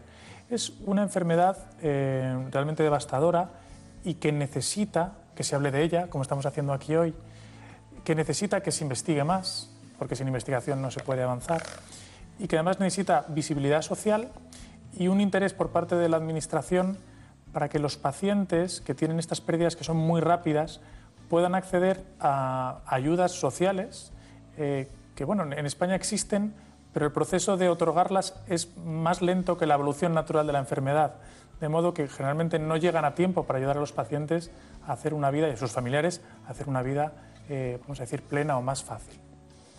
Está bien. Bueno, usted ha cumplido más o menos, ha tardado casi cuatro, pero bueno. Vaya lo vamos a perdonar porque estaba hablando de algo que nos importaba mucho. Mire, vamos a dar, usted ahora mismo si acabara el programa habríamos dicho lo más importante, he oído que no se cura, pero eso es, una especie de, crueldad eh, infinita, ¿no? Pero hay también situaciones en las que ustedes pueden hacer mucho por mejorar la calidad de vida de los pacientes, ¿no? Tenemos que incidir sobre eso, las últimas investigaciones, qué es lo que funciona mejor, todos esos asuntos que vamos a tratar. ¿Qué, tendrá la neurología que cuesta tanto de tratar, verdad? Porque mire, eh, fue en 1869 Jean-Marie Charcot que descubrió un síndrome parecido que le llamó precisamente esclerosis lateral amiotrófica. ¿no? Estamos hablando del libro, este libro que atraía a usted, se lo he quitado un poco, ¿no? Este es el libro de las enfermedades neuromusculares. ¿no? Este libro posiblemente sea eh, uno de los manuales más consultados por los residentes interesados en la neurología en esta parte de la neurología. Y también por médicos que quieren repasar en algún momento alguna cuestión. Eh, bueno, en, él participa usted también, por eso lo, traía.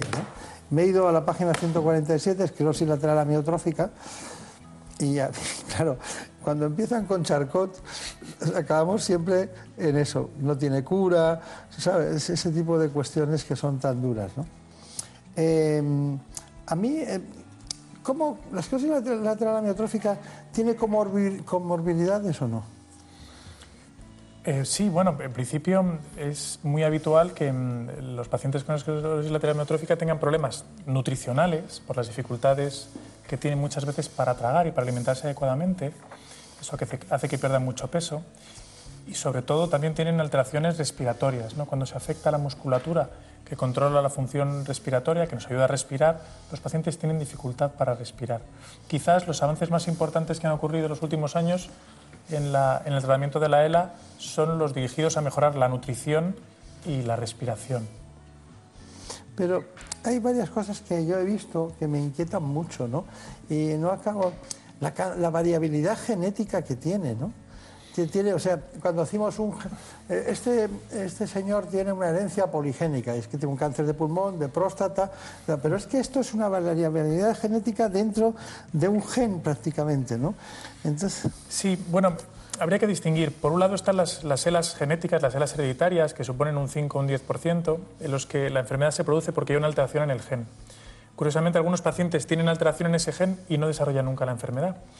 Y luego, el resto de las, de las selas, las que aparecen esporádicamente, las selas esporádicas, probablemente em, ocurren porque hay un tipo de ambiente genético que favorece que con otro factor ambiental se desarrolle la enfermedad. Aunque es una enfermedad relativamente frecuente, es una enfermedad compleja y hay mucho que todavía no sabemos. Pero sin duda hay factores genéticos que influyen. Aparte, de, por ejemplo, también la edad. ¿no? Como se ha comentado antes, es más frecuente la ELA en pacientes de, mayor edad. Así que la edad es un factor también importante. Pero a mí no me gusta nada la lotería médica, es decir, que te toque, que te toque, porque no nacemos todos iguales. Es lo más injusto. Las enfermedades, que naces con una enfermedad rara de origen genético y ya parte de tu vida de otra manera. Eso es, una, es una eso no tendría que ser así, ¿no? Pero bueno, pasa. Pero luego resulta que mm, la edad, luego hablaremos de la edad porque me inquieta mucho un factor, el estrés oxidativo. El estrés oxidativo es estar en relación con la vida, con la actividad, con el tabaco, con los malos hábitos de consumo, con la falta de una buena nutrición, con todo eso. ¿Influye en el, en el, en el que se, se desenlace un ELA? Pues sabemos que las motoneuronas se mueren eh, en parte por el estrés oxidativo, pero no se ha identificado claramente un factor de riesgo que, que se relacione con, con, la muerte de estas motoneuronas. Quizás el más conocido es el, el del ejercicio físico intenso. Eh, durante mucho tiempo se ha asociado, se ha visto una leve asociación entre los pacientes que hacían ejercicio físico intenso, especialmente deportistas de élite, que podían desarrollar la, la ELA. De hecho, en Estados Unidos eh, a la ELA se le llama enfermedad de Lou Gehrig, que fue un, un jugador de béisbol muy famoso, de los New York Yankees. Eh, y bueno, lo que no cabe ninguna duda es que cuando un personaje famoso, un deportista famoso, que es una de las personas más famosas que hay ahora, padece una enfermedad de este tipo, su repercusión mediática es, es enorme. Claro, claro, pero no podemos ver, ver solo una causa-efecto en ese tema. Es, una, es un poco, forma parte del anecdotario de, de Lela, ¿no? Y que les viene muy bien a ustedes porque la gente se entera y acuden más pacientes porque lo importante es sacarlo cuanto antes. Porque no voy a hablar de la duración, desde que se diagnostica hasta que se mueren. Porque es que me parece terrible. Es, que ahora que curamos el 50% o más de los, cánceres, estamos todavía aquí. Así que... es muy variable. A mí me gusta siempre hablar de Stephen Hawking, que posiblemente es la persona con ELA más famosa de la historia, eh, que fue diagnosticado de ELA a, pues a los veintipocos años y ha vivido más de 70 y ha sido uno de los científicos eh, más importantes del, siglo XX. ¿no? Pero yo le voy a contar el promedio de edad eh, a cuánto mueren los ELAs y rompe todas las estadísticas. Sí, es verdad, es una excepción. Es una, excepción. ¿Por qué será? Pues no lo sabemos, no lo sabemos. Es desde luego una, una forma de ELA Algo le darían, especial. ¿no? Me refiero que le darían hay muchos antioxidantes ¿no? de todo tipo, el zinc, el selenio, el coenzima Q10, hay muchos antioxidantes, ¿se los pondrían todos cada mañana al desayuno? ¿No? No lo sé, no fui su neurólogo. ¿Ustedes le dan antioxidantes a los...? Eh, bueno, el único tratamiento que tenemos aprobado ahora para la ELA es un tratamiento que tiene un efecto antioxidante. Eh, la verdad es que tiene varios mecanismos de acción, no queda muy claro cuál es el que funciona más, pero funciona fundamentalmente a través de reducir ese estrés oxidativo que, acaba haciendo que la, neurona se muera. Es que, claro, hay gente, luego hay un 15 o 20% de pacientes que pueden acabar con un problema vulvar importante, una parálisis vulvar.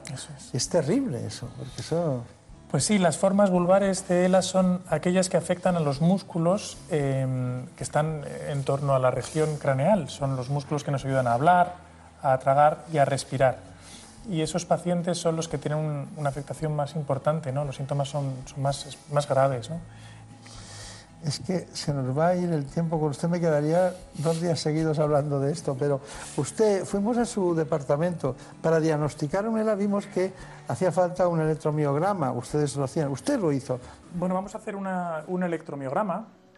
El electromiograma es una extensión de la exploración neurológica que nos permite estudiar el funcionamiento del sistema nervioso periférico, es decir, de los nervios y de los músculos vamos a hacer dos cosas diferentes. Uno es lo que llamamos eh, los estudios de conducción o electroneurograma, que son unos calambres que vamos a dar sobre tus nervios para ver cómo transmiten la información, que es lo que hacen normalmente. Después vamos a hacer un electromiograma de aguja con, el que vamos a ver cómo funciona el músculo. Para eso utilizamos una aguja muy finita en el que vamos a pinchar uno de tus músculos débiles y para ver cómo funciona. De esa manera vamos a saber dónde está el problema. Si el problema está en, el nervio, está en el músculo, está en la unión entre el nervio eh, o el músculo o si está en algún otro sitio. El electromiograma fundamentalmente sirve para localizar cuál es la parte del sistema nervioso periférico que no funciona bien. Bueno, vamos a ir con un asunto que es muy interesante, que para nosotros lo más importante, que es el testimonio, ¿no? Testimonio. Eh, Javier Saz estuvo eh, hablando precisamente con... Es el caso de Jorge Murillo, un ingeniero al que diagnosticaron de la... Es muy difícil recibir un diagnóstico así con 30 años, y con toda la vida por delante, cuando empiezas a despegar, a formar tu hogar. Es muy duro. No hay dos personas que evolucionen exactamente igual. Puede ser parecido, pero cada enfermo de ELA es único y debe tratarse y ser atendido como tal, de forma personalizada. Cuando la voz y la movilidad de las manos se pierde, únicamente nos queda la mirada como medio de comunicación, por lo que se hace imprescindible un comunicador por mirada que dé cierta autonomía al afectado. La ELA no solo cambia tu vida, sino la de todas las personas que te quieren y están contigo. Porque vivir con ELA es tener a la persona que quieres a un milímetro de ti, y no poder tocarla. O no poder decirle un te quiero, o darle un beso. Eso es vivir con ELA. Quedarte encerrado dentro de tu propio cuerpo, necesitamos que se nos conceda el máximo grado de minusvalía, dependencia y gran invalidez desde el diagnóstico, para poder anticiparse a las necesidades que se van sucediendo, y no que lleguen con el enfermo fallecido. Necesitamos una ley de dependencia acorde a nuestras necesidades. No somos personas mayores ni con problemas cognitivos. Necesitamos más subvención de los productos de ayuda, como son un comunicador de mirada y una silla de ruedas acorde a las necesidades de cada afectado en cada etapa. Derecho a poder comunicarnos. Necesitamos más investigación. Y seguro que me dejo muchas más. Puede parecer difícil enviar un mensaje de esperanza a un enfermo de ELA, ya sea reciente o no, más siendo realistas en cuanto a la situación actual en España en ayudas y de investigación. Pero a día de hoy, es cuestión de tiempo que llegue algo, porque nosotros no somos los raros, es la enfermedad. Seguimos siendo las mismas personas, con los mismos sentimientos, solo que no podemos expresarlos. Os necesitamos a todos porque nadie está exento de que un día aparezca esta asesina de tres letras en su vida o en la de un ser querido. Y todo lo que se consiga hoy, te puede salvar la vida mañana. Juntos venceremos ELA. No, no sé. Bueno, ya hemos visto. Es como. Tiene un cierto dramatismo, ¿no? Por, por, por, ser concretos. Pero claro, las cuidadoras o los cuidadores son muy importantes en el ELA, ¿no? Usted lo sabe perfectamente. Luego seguimos hablando del ELA en concreto de la parte más científica. ¿En qué consiste el trabajo de los cuidadores? Es una enfermedad que desgasta, que aunque tú tengas ganas de luchar y de estar al lado de la persona que quieres, día a día te vas encontrando más cansado, vas sintiendo más el peso de la enfermedad, la evolución de la enfermedad y si no tienes las ayudas que necesitas como cuidador, eh, se va a hacer imposible. Llegará un momento en que se hace imposible y también es imposible delegar, aunque tengas otros cuidadores ajenos a la familia, el peso está en la familia y en el cuidador cercano. Entonces necesitamos eh, apoyo psicológico, eso ante todo, porque si nos desestabilizamos nosotros no podemos ayudarles a ellos. Que podamos también compaginar con nuestros empleos, porque realmente eh, el cuidador muchas veces no puede dejar de trabajar y sobre todo que se reconozca en la sociedad, que haya eh, un protocolo para cuidadores, que las asociaciones y los servicios públicos nos formen, nos tengan en cuenta y a día de hoy creo que no estamos reconocidos ni tenemos las ayudas que realmente necesitamos. Bueno, eh, estamos ante un problema después de ver el mundo del diagnóstico, llegan tarde al diagnóstico, ¿no? Sí, hay cierto retraso, alrededor de un año e incluso más. Vale. Luego hemos visto eh, cuál es el comportamiento de los pacientes, cuál es la perspectiva de la enfermedad. Usted ha hablado de los tratamientos de distinto tipo. Eh, hemos visto la cuidadora. Pero hay. ¿La rehabilitación es buena? Es fundamental. Fundamental, bien. Eh, ¿La psicoterapia? Quizás más importante todavía, tanto para el paciente como para los cuidadores. ¿Tienen trastornos del sueño? ¿Hay que tratarlos? Pues puede haberlos y se pueden tratar y se puede conseguir que los pacientes mejoren, sí. Eh, ¿Tienen un exceso de, salivación los pacientes? Sí, es habitual que como no pueden tragar, se acumule saliva en la boca y es algo que les resulta muy molesto. Y eso tiene tratamiento que produce mejoría sintomática muy importante.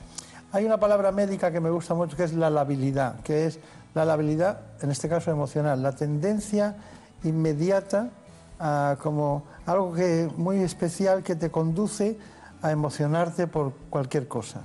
¿Es frecuente? Digamos que solo tienen más o menos un 20% de los pacientes y es una cosa muy característica de la ELA. Es, eso, es la tendencia a emocionarse, generalmente con, con, un llanto o a veces con una risa casi explosiva, con, con circunstancias que no son tan, tan emocionantes. Y la espasticidad, que es otra palabra que me encanta, que es muy, muy neurológica, espasticidad. Sí, claro, la espasticidad es, muy típica de, esta enfermedad. ¿Cómo la definiría usted? La espasticidad es un aumento del tono muscular eh, que ocurre por una lesión de las primeras motoneuronas o de la vía piramidal. Y se puede tratar, tenemos tratamientos eh, que funcionan bastante bien y que consiguen ayudar mucho a los pacientes.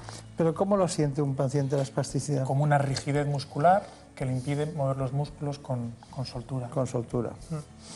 Bueno, ¿y tienen calambres musculares? Pues sí, también es otro de los síntomas que pueden tener los pacientes y que pueden mejorar también con tratamiento. Eh, hay una, estos pacientes, claro, lógicamente tienen una sensación de fatiga continua y permanente. Sí, es uno de los síntomas que más cuentan los pacientes y para los cuales también tenemos algunos tratamientos que pueden ayudar a, mejorar. Ustedes, eh, eh, todo esto, todo esto que les he contado ahora es muy importante, pero están centrados en la investigación. Bueno, yo creo que tenemos la obligación de exigir a nuestros gobiernos, a la Administración, que inviertan en investigación. Es la mejor manera de, avanzar, pero no solo, también en que haya unidades con todos los profesionales necesarios que, que atiendan bien a los pacientes. Pues yo todo esto me lo he estudiado con su libro, que es este. El libro que colaboran muchos especialistas, los que he visto que usted tiene, se llama Enfermedades Neuromusculares, que tiene cuatro capítulos. Así que ya saben, hoy es un día muy especial. Sepan que tenemos una asociación, la asociación que se llama Adela, que es de pacientes con este tipo de, patologías. Me gustaría que lo recordaran, que lo rotuláramos, que pusiéramos Adela, la asociación que es muy interesante, porque aunan un trabajo conjunto de qué es lo que va mejor y qué es lo que va peor, y todos juntos parecen un equipo que luchan contra el mismo factor, diríamos, que tienen en contra, que es esta patología que ha celebrado días atrás su Día Internacional. Bueno, le he traído esto porque como ya va viniendo por aquí muchas veces, le he traído uno de los, de los bolígrafos eh, pluma más corporativos que tenemos. ¿eh? Es muy bonito, tiene el nombre de A3 Media y me gustaría que siempre que hiciera una receta se pusieran bien, que acertara. Muy ¿eh? bien. Muchas gracias.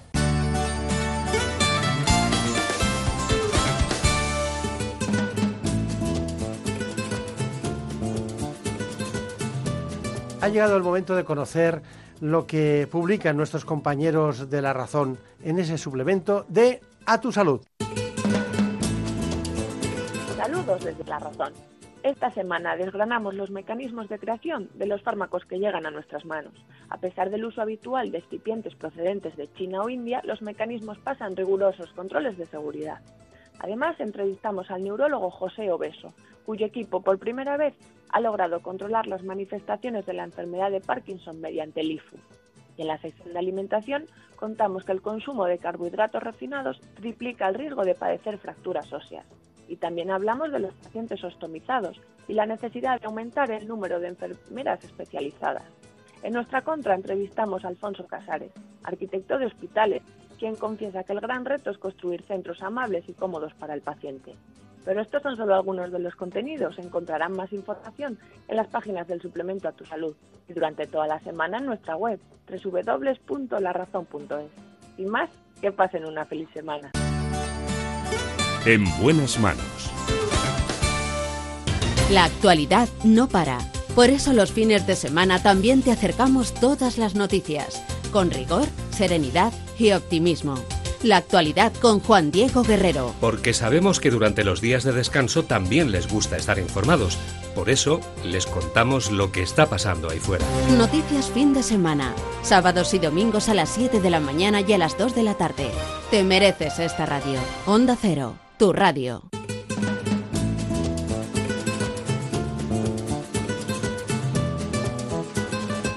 Y ahora, como siempre, desde la redacción, esta vez de Gaceta Médica y el Global, Carmen López nos cuenta lo último en la actualidad sanitaria. La semana ha sido intensa en materia de política sanitaria y todas las claves las han analizado Gaceta Médica y el Global en su edición digital y semanal. La ministra de Sanidad, Carmen Montón, compareció por primera vez en el Congreso de los Diputados para explicar su hoja de ruta para los dos próximos años. Así, el objetivo del Gobierno de Pedro Sánchez es impulsar políticas transformadoras en el campo sanitario y todo ello pasa por situar la salud y el bienestar social en todas las políticas públicas. Por ello, se pretende que en los proyectos normativos y en las políticas sea preceptiva la evaluación del impacto en salud y bienestar. Las líneas de trabajo que se contemplan se centran en salud pública y en enfermedades raras, entre otras cosas. La ministra destacó que España contará por primera vez con un calendario vacunal común a lo largo de toda la vida. También se centrarán en las enfermedades raras con el objetivo de asegurar el acceso rápido y equitativo tanto al diagnóstico como al tratamiento. Se alcanzarán también acuerdos en esclerosis múltiple, Parkinson y trastornos del movimiento. Además, la responsable sanitaria también reafirmó su compromiso de sumar a todos los pacientes bajo un mismo paraguas. Así se ha comprometido a llamar a la Alianza General de Pacientes y al Foro Español de Pacientes para trabajar estrechamente. Por cierto, hablando de pacientes, el Hospital Clínico San Carlos ha presentado su comité de pacientes. Se trata de una iniciativa que completa otras propuestas que ya se han puesto en marcha en varios centros sanitarios de Madrid. Este comité integra también a los especialistas de atención primaria y participará de manera activa en los procedimientos internos del centro. Gracias a este comité, los pacientes tendrán una participación activa y real dentro de la atención sanitaria a los ciudadanos en ambos niveles. Cambiando de tercio, el Global analiza cómo está el mapa farmacéutico en España. En 2017 nuestro país contaba con 22.046 establecimientos y se espera para este año 150 nuevas oficinas de farmacia. En concreto, se espera el aumento de estas boticas en el norte de España. Vamos ahora con Gaceta Médica. Como cada año, el verano pone a prueba la capacidad de los profesionales de los centros de salud para asumir una carga de trabajo de los compañeros que se van de vacaciones. La Organización Médica Colegial propone algunas medidas para hacer más llevadera esta situación y que la atención a los pacientes no se resienta. Por un lado, proponen alargar los contratos de los médicos residentes que han terminado su formación en el mes de mayo. Por otro lado, ofrecer a los profesionales la posibilidad de que asuman de manera voluntaria cargas de trabajo adicionales fuera de su horario habitual y con una remuneración independiente. Y del centro de salud al hospital, investigadores del Hospital Madrileño 12 de Octubre han descubierto anticuerpos en supervivientes del virus del ébola que abrirían las puertas a una futura vacuna contra esta patología. Hace unos años vivimos una epidemia de ébola, de hecho recordarán al auxiliar de enfermería que fue contagiada por este virus dentro de nuestro país. Sin duda, una buena noticia para una enfermedad que es potencialmente mortal.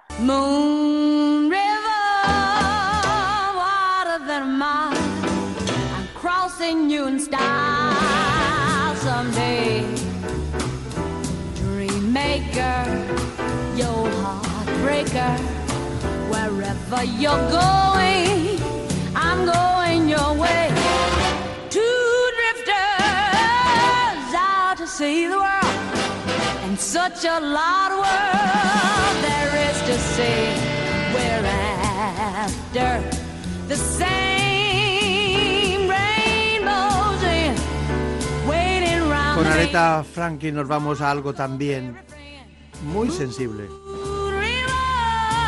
Vamos a hablar de la piel.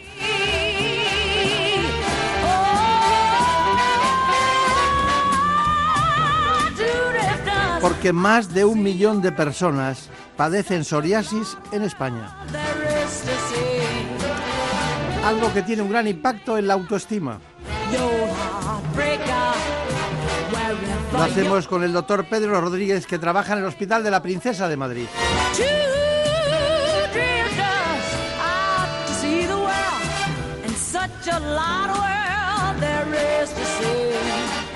Sinceramente, quiero que conozcan las coordenadas de este problema de piel. ¿La psoriasis o el psoriasis? Vamos con el informe. En buenas manos. Reconocida como enfermedad crónica por la Organización Mundial de la Salud, la psoriasis es una enfermedad inflamatoria autoinmune de la piel. En España afecta a más de un millón de personas y suele aparecer entre los 15 y los 35 años, aunque también afecta a niños y a personas mayores. De momento no tiene cura, pero gracias a las distintas opciones terapéuticas, tanto orales como tópicas, se pueden reducir sus efectos. En hasta un 30% de los pacientes esta enfermedad va más allá de un problema cutáneo y aparece además la llamada artritis psoriásica.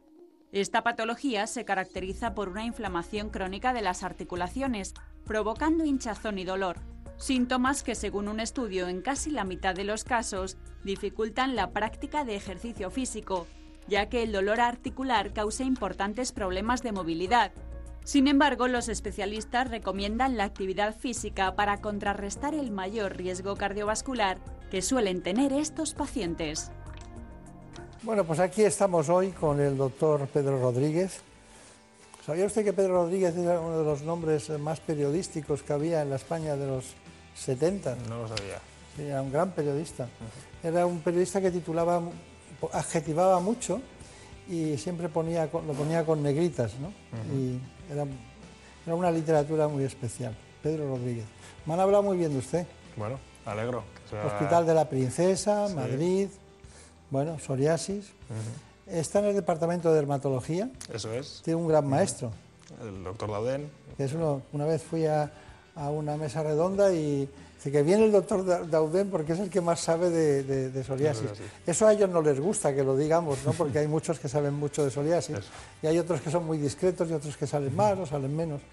Pero estamos hablando de una enfermedad inflamatoria, estamos hablando de una enfermedad autoinmune. Estamos hablando de una enfermedad con componente inflamatorio y componente autoinmune, eh, incluso autoinflamatorio, que es un nuevo grupo de enfermedades que se dice ahora, tendría también un componente, y bueno, eh, eh, multifactorial, factores genéticos, factores ambientales y, desde luego un papel muy importante de, de, la inflamación como lo que causa al final las, las placas de psoriasis. Pero es gente que tiene una pérdida alta de autoestima, que se siente en lo social muy mal, que cuando se tienen que desnudar lo pasan fatal, simplemente cuando llega el verano y el buen tiempo ya están las cosas muy mal.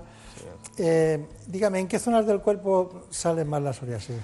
Claro, la, psoriasis vulgar, la clásica, son, eh, siempre se ha dicho las zonas de extensión, codos, rodillas. Eh, es verdad que luego eh, el, sitio que más afecta es el cuero cabelludo, es verdad que luego muchas veces no se ve, pero eh, la descamación del cuero cabelludo en los hombres con el traje, que se, que se ve la, esa descamación, esa caspa, pues afecta también importante importantemente a la calidad de vida. Pero desde luego los codos, las rodillas, el dorso de las manos, en verano cuando nos descubrimos, pues suele ser lo que afecta más a, a los pacientes. Sí. Está bien. Bueno, hay una, hay una cuestión también que me llama mucho la atención y es que se asocia a muchas patologías. Por ejemplo, eh, hay personas que tienen síndrome metabólico, uh -huh. hipertensión, tiene mucha comorbilidad, ¿no? Eso es. Ahora es un concepto que está muy de moda, que es eh, lo que se ha venido llamando la marcha psoriásica. Antiguamente se decía, cuando se diagnosticaba un paciente, usted tiene psoriasis y se va eh, a morir con esto, pero no de esto. Pero ya se ha visto eh, en los últimos años que se asocia a mayor riesgo cardiovascular, a mayor síndrome metabólico, a mayor afectación eh, metabólica del hígado. eh, entonces puede tener problemas asociados a nivel inflamatorio, que al final es lo que se está viendo, que todas las enfermedades inflamatorias están un poco relacionadas. Bueno, eh, ¿por qué es importante el diagnóstico precoz? Es importante el diagnóstico precoz porque en los últimos años algunas de estas eh, publicaciones que hablan de todas las enfermedades eh, cardiovasculares o inflamatorias a las que eh, se asocia la psoriasis, pues un buen control de la psoriasis en principio podría prevenir además un, un, un buen control de la afectación metabólica, de, de, la aterosclerosis precoz al final, que es lo que, lo que da luego problemas cardiovasculares. Seguro que los dermatólogos estaban hacían prisionera la psoriasis de su especialidad, ¿no? Pero seguro que ahora ustedes empiezan a hablar con muchos otros departamentos, ¿no? Claro, ¿Ocurre? ahora mismo sí, ahora mismo ya es, es en un momento en el que podemos decir que está muy de moda o se utilizan muchos hospitales los comités multidisciplinares o las sesiones multidisciplinares en las cuales eh, al final, bueno, un médico siempre tiene que coordinar, en el caso de la psoriasis es el, es el dermatólogo, pero eh, es un enfermo compartido que le ven otros especialistas. Está bien. Tiene usted dos minutos. ¿Le han dado dos minutos en su vida para contar a todos No. los espectadores qué es la psoriasis? Bueno, Como eh, si no hubiera contado nada. Cuéntenos. Bueno, vamos a, voy a contarlo como se lo cuento a los pacientes. Igual, cuando se hace un diagnóstico, una persona eh, que desconoce lo que de es. pacientes escuchando. Está todos todos pacientes con psoriasis. Bueno, es, un, eh, es una enfermedad, como hemos dicho ya, eh, autoinmune. La, causa el propio cuerpo. Eh, hay factores genéticos, factores ambientales, hay infecciones. ese es el origen de, la enfermedad, pero ya una vez que está establecida, es una enfermedad crónica. Es muy, muy, muy variable. Hay, hay pacientes que tienen, como hemos dicho, solo afectación en el cuero cabelludo y pueden estar toda la vida con afectación en el cuero cabelludo, y hay otros pacientes que están el cuerpo entero. Entonces es muy, muy variable. Una sola zona toda la vida o muchas zonas con momentos de, de- de que uno mejor, momentos que está peor, afectando a varias zonas del cuerpo.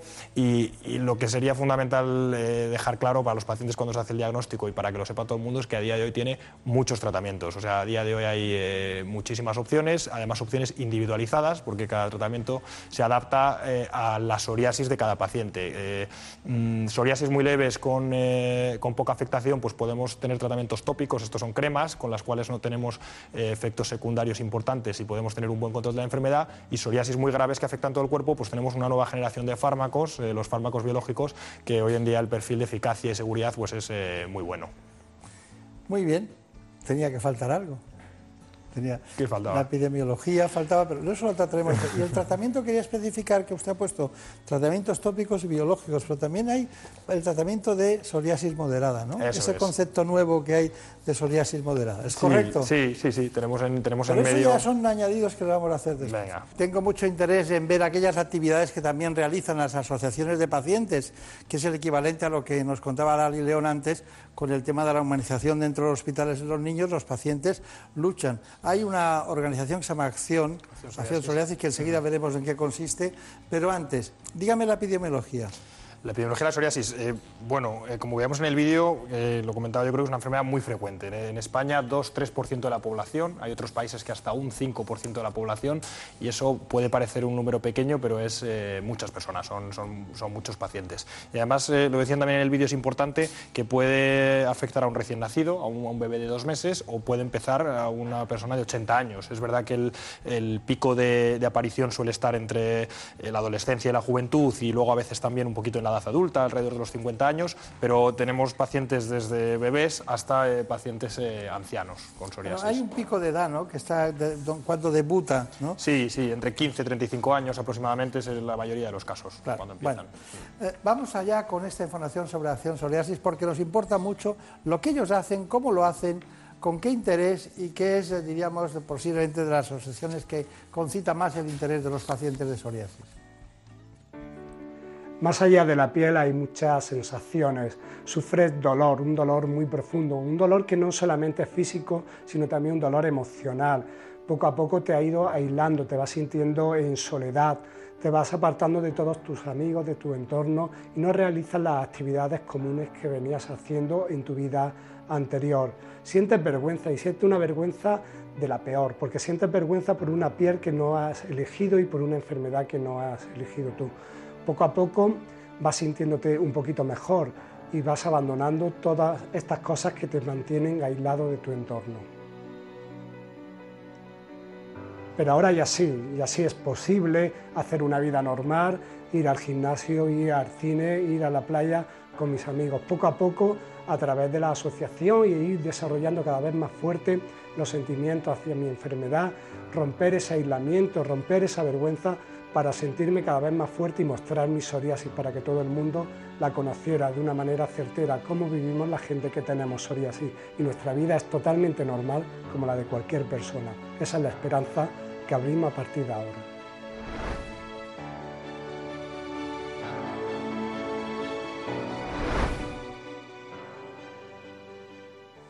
después de ver esta información de acción psoriasis, eh, aclaremos exactamente el, el tratamiento. Es decir, diagnóstico precoz para empezar cuanto antes. Empezamos cuanto antes.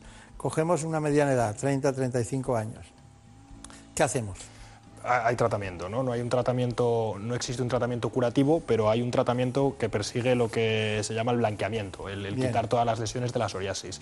Y, como decía antes, es un tratamiento que hoy en día tiende a ser individualizado. Para una psoriasis localizada eh, estaríamos eh, con las cremas, con el tratamiento tópico, y para psoriasis ya eh, moderadas o graves, desde luego, pero ya para las moderadas empieza a estar disponible el tratamiento sistémico. Tenemos luego dentro de los tratamientos sistémicos lo que, lo que llamamos los sistémicos clásicos, son fármacos que llevamos pues, con ellos 20, eh, 30 años y que, que, conocemos bien y son eficaces, pero luego tenemos una nueva línea de tratamientos que además es la de, que es de elección para las eh, psoriasis graves eh, hoy en día, que son los tratamientos biológicos, que son tratamientos algunos orales, algunos son subcutáneos, son, son pinchados con una periodicidad variable y son tratamientos tanto los tópicos como los sistémicos convencionales, como los sistémicos novedosos, los biológicos, son todos eficaces siempre hay que pensar en el perfil del paciente. Una mujer joven que pueda estar en edad fértil, eh, un paciente que tenga una localización especial más afectada, palmas, suplantas, pues tenemos digamos, un tratamiento en el cual podemos esperar eh, mayor beneficio para una localización o para un determinado perfil de paciente que otro. Entonces siempre se elige eh, de manera individualizada. Yo había notado en el paciente que tiene una psoriasis moderada, picor. Picor. El picor es, una cosa es que te vean y que eh, tienes el problema social, el problema de calidad de vida, el problema de la autoestima, pero el picor en esa época hay productos ya, hay tratamientos que lo mitigan y que van muy bien. ¿no? Hay tratamientos para, controlar el picor, que es verdad que es una de las principales quejas del paciente porque puede ser un picor insoportable. quería poner acento en eso, que tenemos tratamientos tópicos y biológicos, ninguno cura, pero todos mitigan el proceso y que ya hay tratamientos para los procesos moderados que cursan con picor y ayudan mucho a los pacientes. Eso es. Bien, le voy a poner una información y luego piensen los consejos finales que nos quiere dar brevemente, lógicamente, pero vamos con las comorbilidades, aquellas patologías que se asocian a la psoriasis que le han dado un vuelco a esta enfermedad. La investigación sobre el origen y desarrollo de la psoriasis ha demostrado que en su fase moderada o grave, esta enfermedad se asocia a otras patologías como la elevación de los niveles de grasa en sangre, el aumento del colesterol, la diabetes y la hipertensión arterial. Además, cuanto más grave es la psoriasis, más aumenta el riesgo de padecer obesidad. De hecho, entre un 11 y un 34% de los pacientes que sufren psoriasis son obesos pero sin duda la patología más asociada a la psoriasis es la artritis psoriásica, una enfermedad que añade dolor, inflamación y dificultad de movimiento en las articulaciones, algo que según los últimos estudios padecen entre un 10 y un 34% de estos pacientes. Según los especialistas es muy importante que los pacientes con psoriasis estén informados de estas comorbilidades y alerten a su médico de la aparición de cualquier síntoma que pueda afectar a su salud, ya que puede estar relacionado con esta patología. Bueno, conclusiones. Bueno, hemos visto muy interesante el tema de las comorbilidades y la artritis. Eh, la artritis, uno de cada tres, uno de cada cuatro pacientes.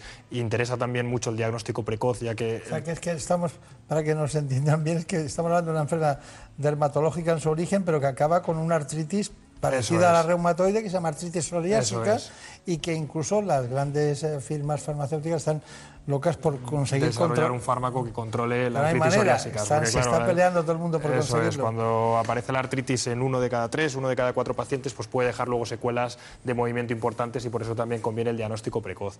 Eh, conclusión de, la psoriasis sería eh, el mensaje de que hay tratamiento, de que no es un tratamiento curativo, pero que a día de hoy nadie se tiene que quedar en casa eh, con miedo a tratarse o con miedo a salir a la calle o con picor, pensando que bueno, le ha tocado esta enfermedad y le toca aguantarse porque en cualquier hospital de, nuestro país, pues por suerte le van a poder ofrecer muchos tratamientos que van a mitigar esos síntomas y ayudarle con su, con su problema. Está bien. Bueno, pues muchas gracias. ya recuerdos a los compañeros del Hospital de la Princesa de Madrid. No sabe usted cómo, cómo me hablaron, concretamente. Sí, sí. Eh, Elena Español me habló de usted Español es un, es un, es un buen apellido, sobre todo para viajar por cualquier lugar de España. No, hay duda. Bueno, pues muchos recuerdos para ellos y muchas gracias. Y a todos ustedes indicarles que después de hablar de la psoriasis o el psoriasis, estamos hablando de una de las cuestiones más dramáticas en la vida de aquellas personas que la padecen.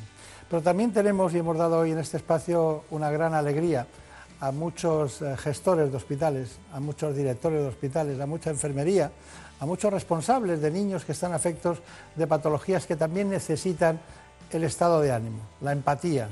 Para eso está la Fundación A3 Media. Hoy estuvo con nosotros también Lari León. Muchas gracias y hasta pronto.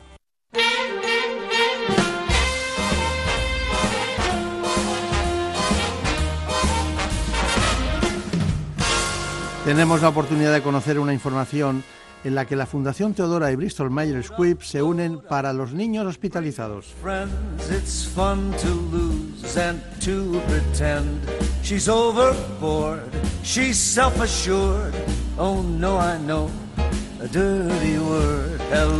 Si nos deja Polanca vamos a contarles que por tercer año consecutivo los empleados de Bristol Myers Squibb, tanto de España como de Portugal, se subirán a la bicicleta. Lo harán en septiembre y tendrá lugar una carrera. Se trata de una iniciativa en la que los trabajadores de la compañía recorrerán Europa sobre dos ruedas con el objetivo de recaudar fondos para distintas organizaciones. En el caso de España, el dinero obtenido se donará a la Fundación Teodora, organización que lucha para mejorar la calidad de vida y el estado de ánimo de los niños y adolescentes, eso sí, hospitalizados a través de la magia de los doctores sonrisa. Nos lo cuenta el presidente de la Fundación Teodora, André Puli. Nosotros estamos al lado de niños hospitalizados desde 25 años. Hemos empezado en Suiza y trabajamos en ocho países, en España desde 2000 y cada semana estamos visitando niños hospitalizados y sus padres y hermanos, hermanas de manera individual con artistas profesionales específicamente formados por trabajar en el hospital, ofreciendo alegría, abriendo una ventana, un momento de risa, pero también de ilusión, de imaginación, de magia. Por su parte, el vicepresidente europeo y director general de BMS en España y Portugal, Roberto Urbez, ha querido remarcar la humanidad de todo el equipo de BMS y en particular de los 12 empleados que van a pedalear a favor de los niños hospitalizados, como nos contaba precisamente el señor Urbez. El objetivo es, eh, es un objetivo solidario, es un objetivo de estar eh, eh, con pacientes oncológicos, con, con, niños en este, en este caso. Es una carrera solidaria, es una carrera que parte en Gerona y termina en Toulouse, cruza los, los Pirineos, son etapas muy duras, 700 kilómetros eh, corridos por, por empleados de la compañía que se están preparando con un objetivo fundamental que es una causa solidaria de recaudar fondos para los niños que, que están sufriendo con, con cáncer. Les recuerdo que los fondos recaudados por el equipo de España y Portugal irán dirigidos a la Fundación Teodora, quien ayudará a mejorar el estado de ánimo de los pacientes de cáncer infantil durante el proceso de hospitalización. Pero además de lo recaudado, BMS duplicará la cifra destinada a esta iniciativa. Es lo que hay y así se lo cuento. En buenas manos. Por un beso tuyo, contigo me voy. No me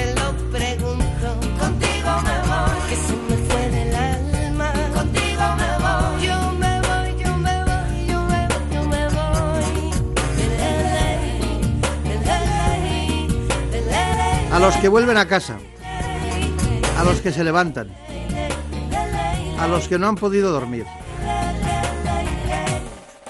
a los que mitigan la vida con nuestra música, nuestras canciones y, como no, la esperanza de una buena salud. A todos ellos, unos y otros, los que van y vienen, los que van en coche, los que van en camión, los que corren y llevan pinganillos en la oreja, a todos ellos, que sean muy felices. Este programa ha sido posible gracias a la gran realización de Nacho García. Por un beso tuyo, contigo me voy. No me lo pregunto, contigo me voy. La producción estuvo a cargo de Marta López Llorente. Ya saben ustedes, la otra santa de Ávila. Si lo sabré yo.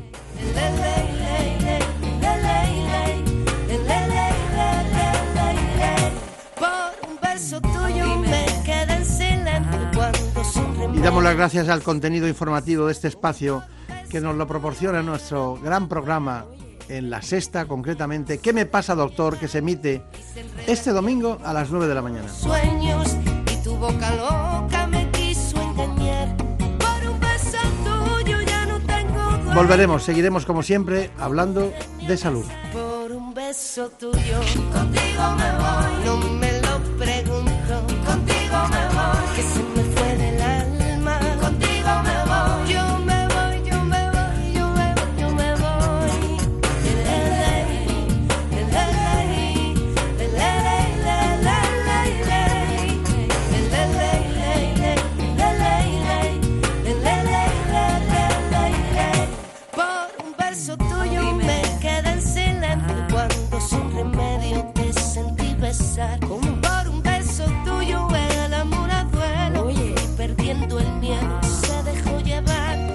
Se enreda el tiempo mojando los sueños y tu boca loca me quiso engañar. Por un beso tuyo ya no tengo dueño. Acércate un poco, muéveme a besar. Por un beso tuyo, contigo me voy. No juegues conmigo.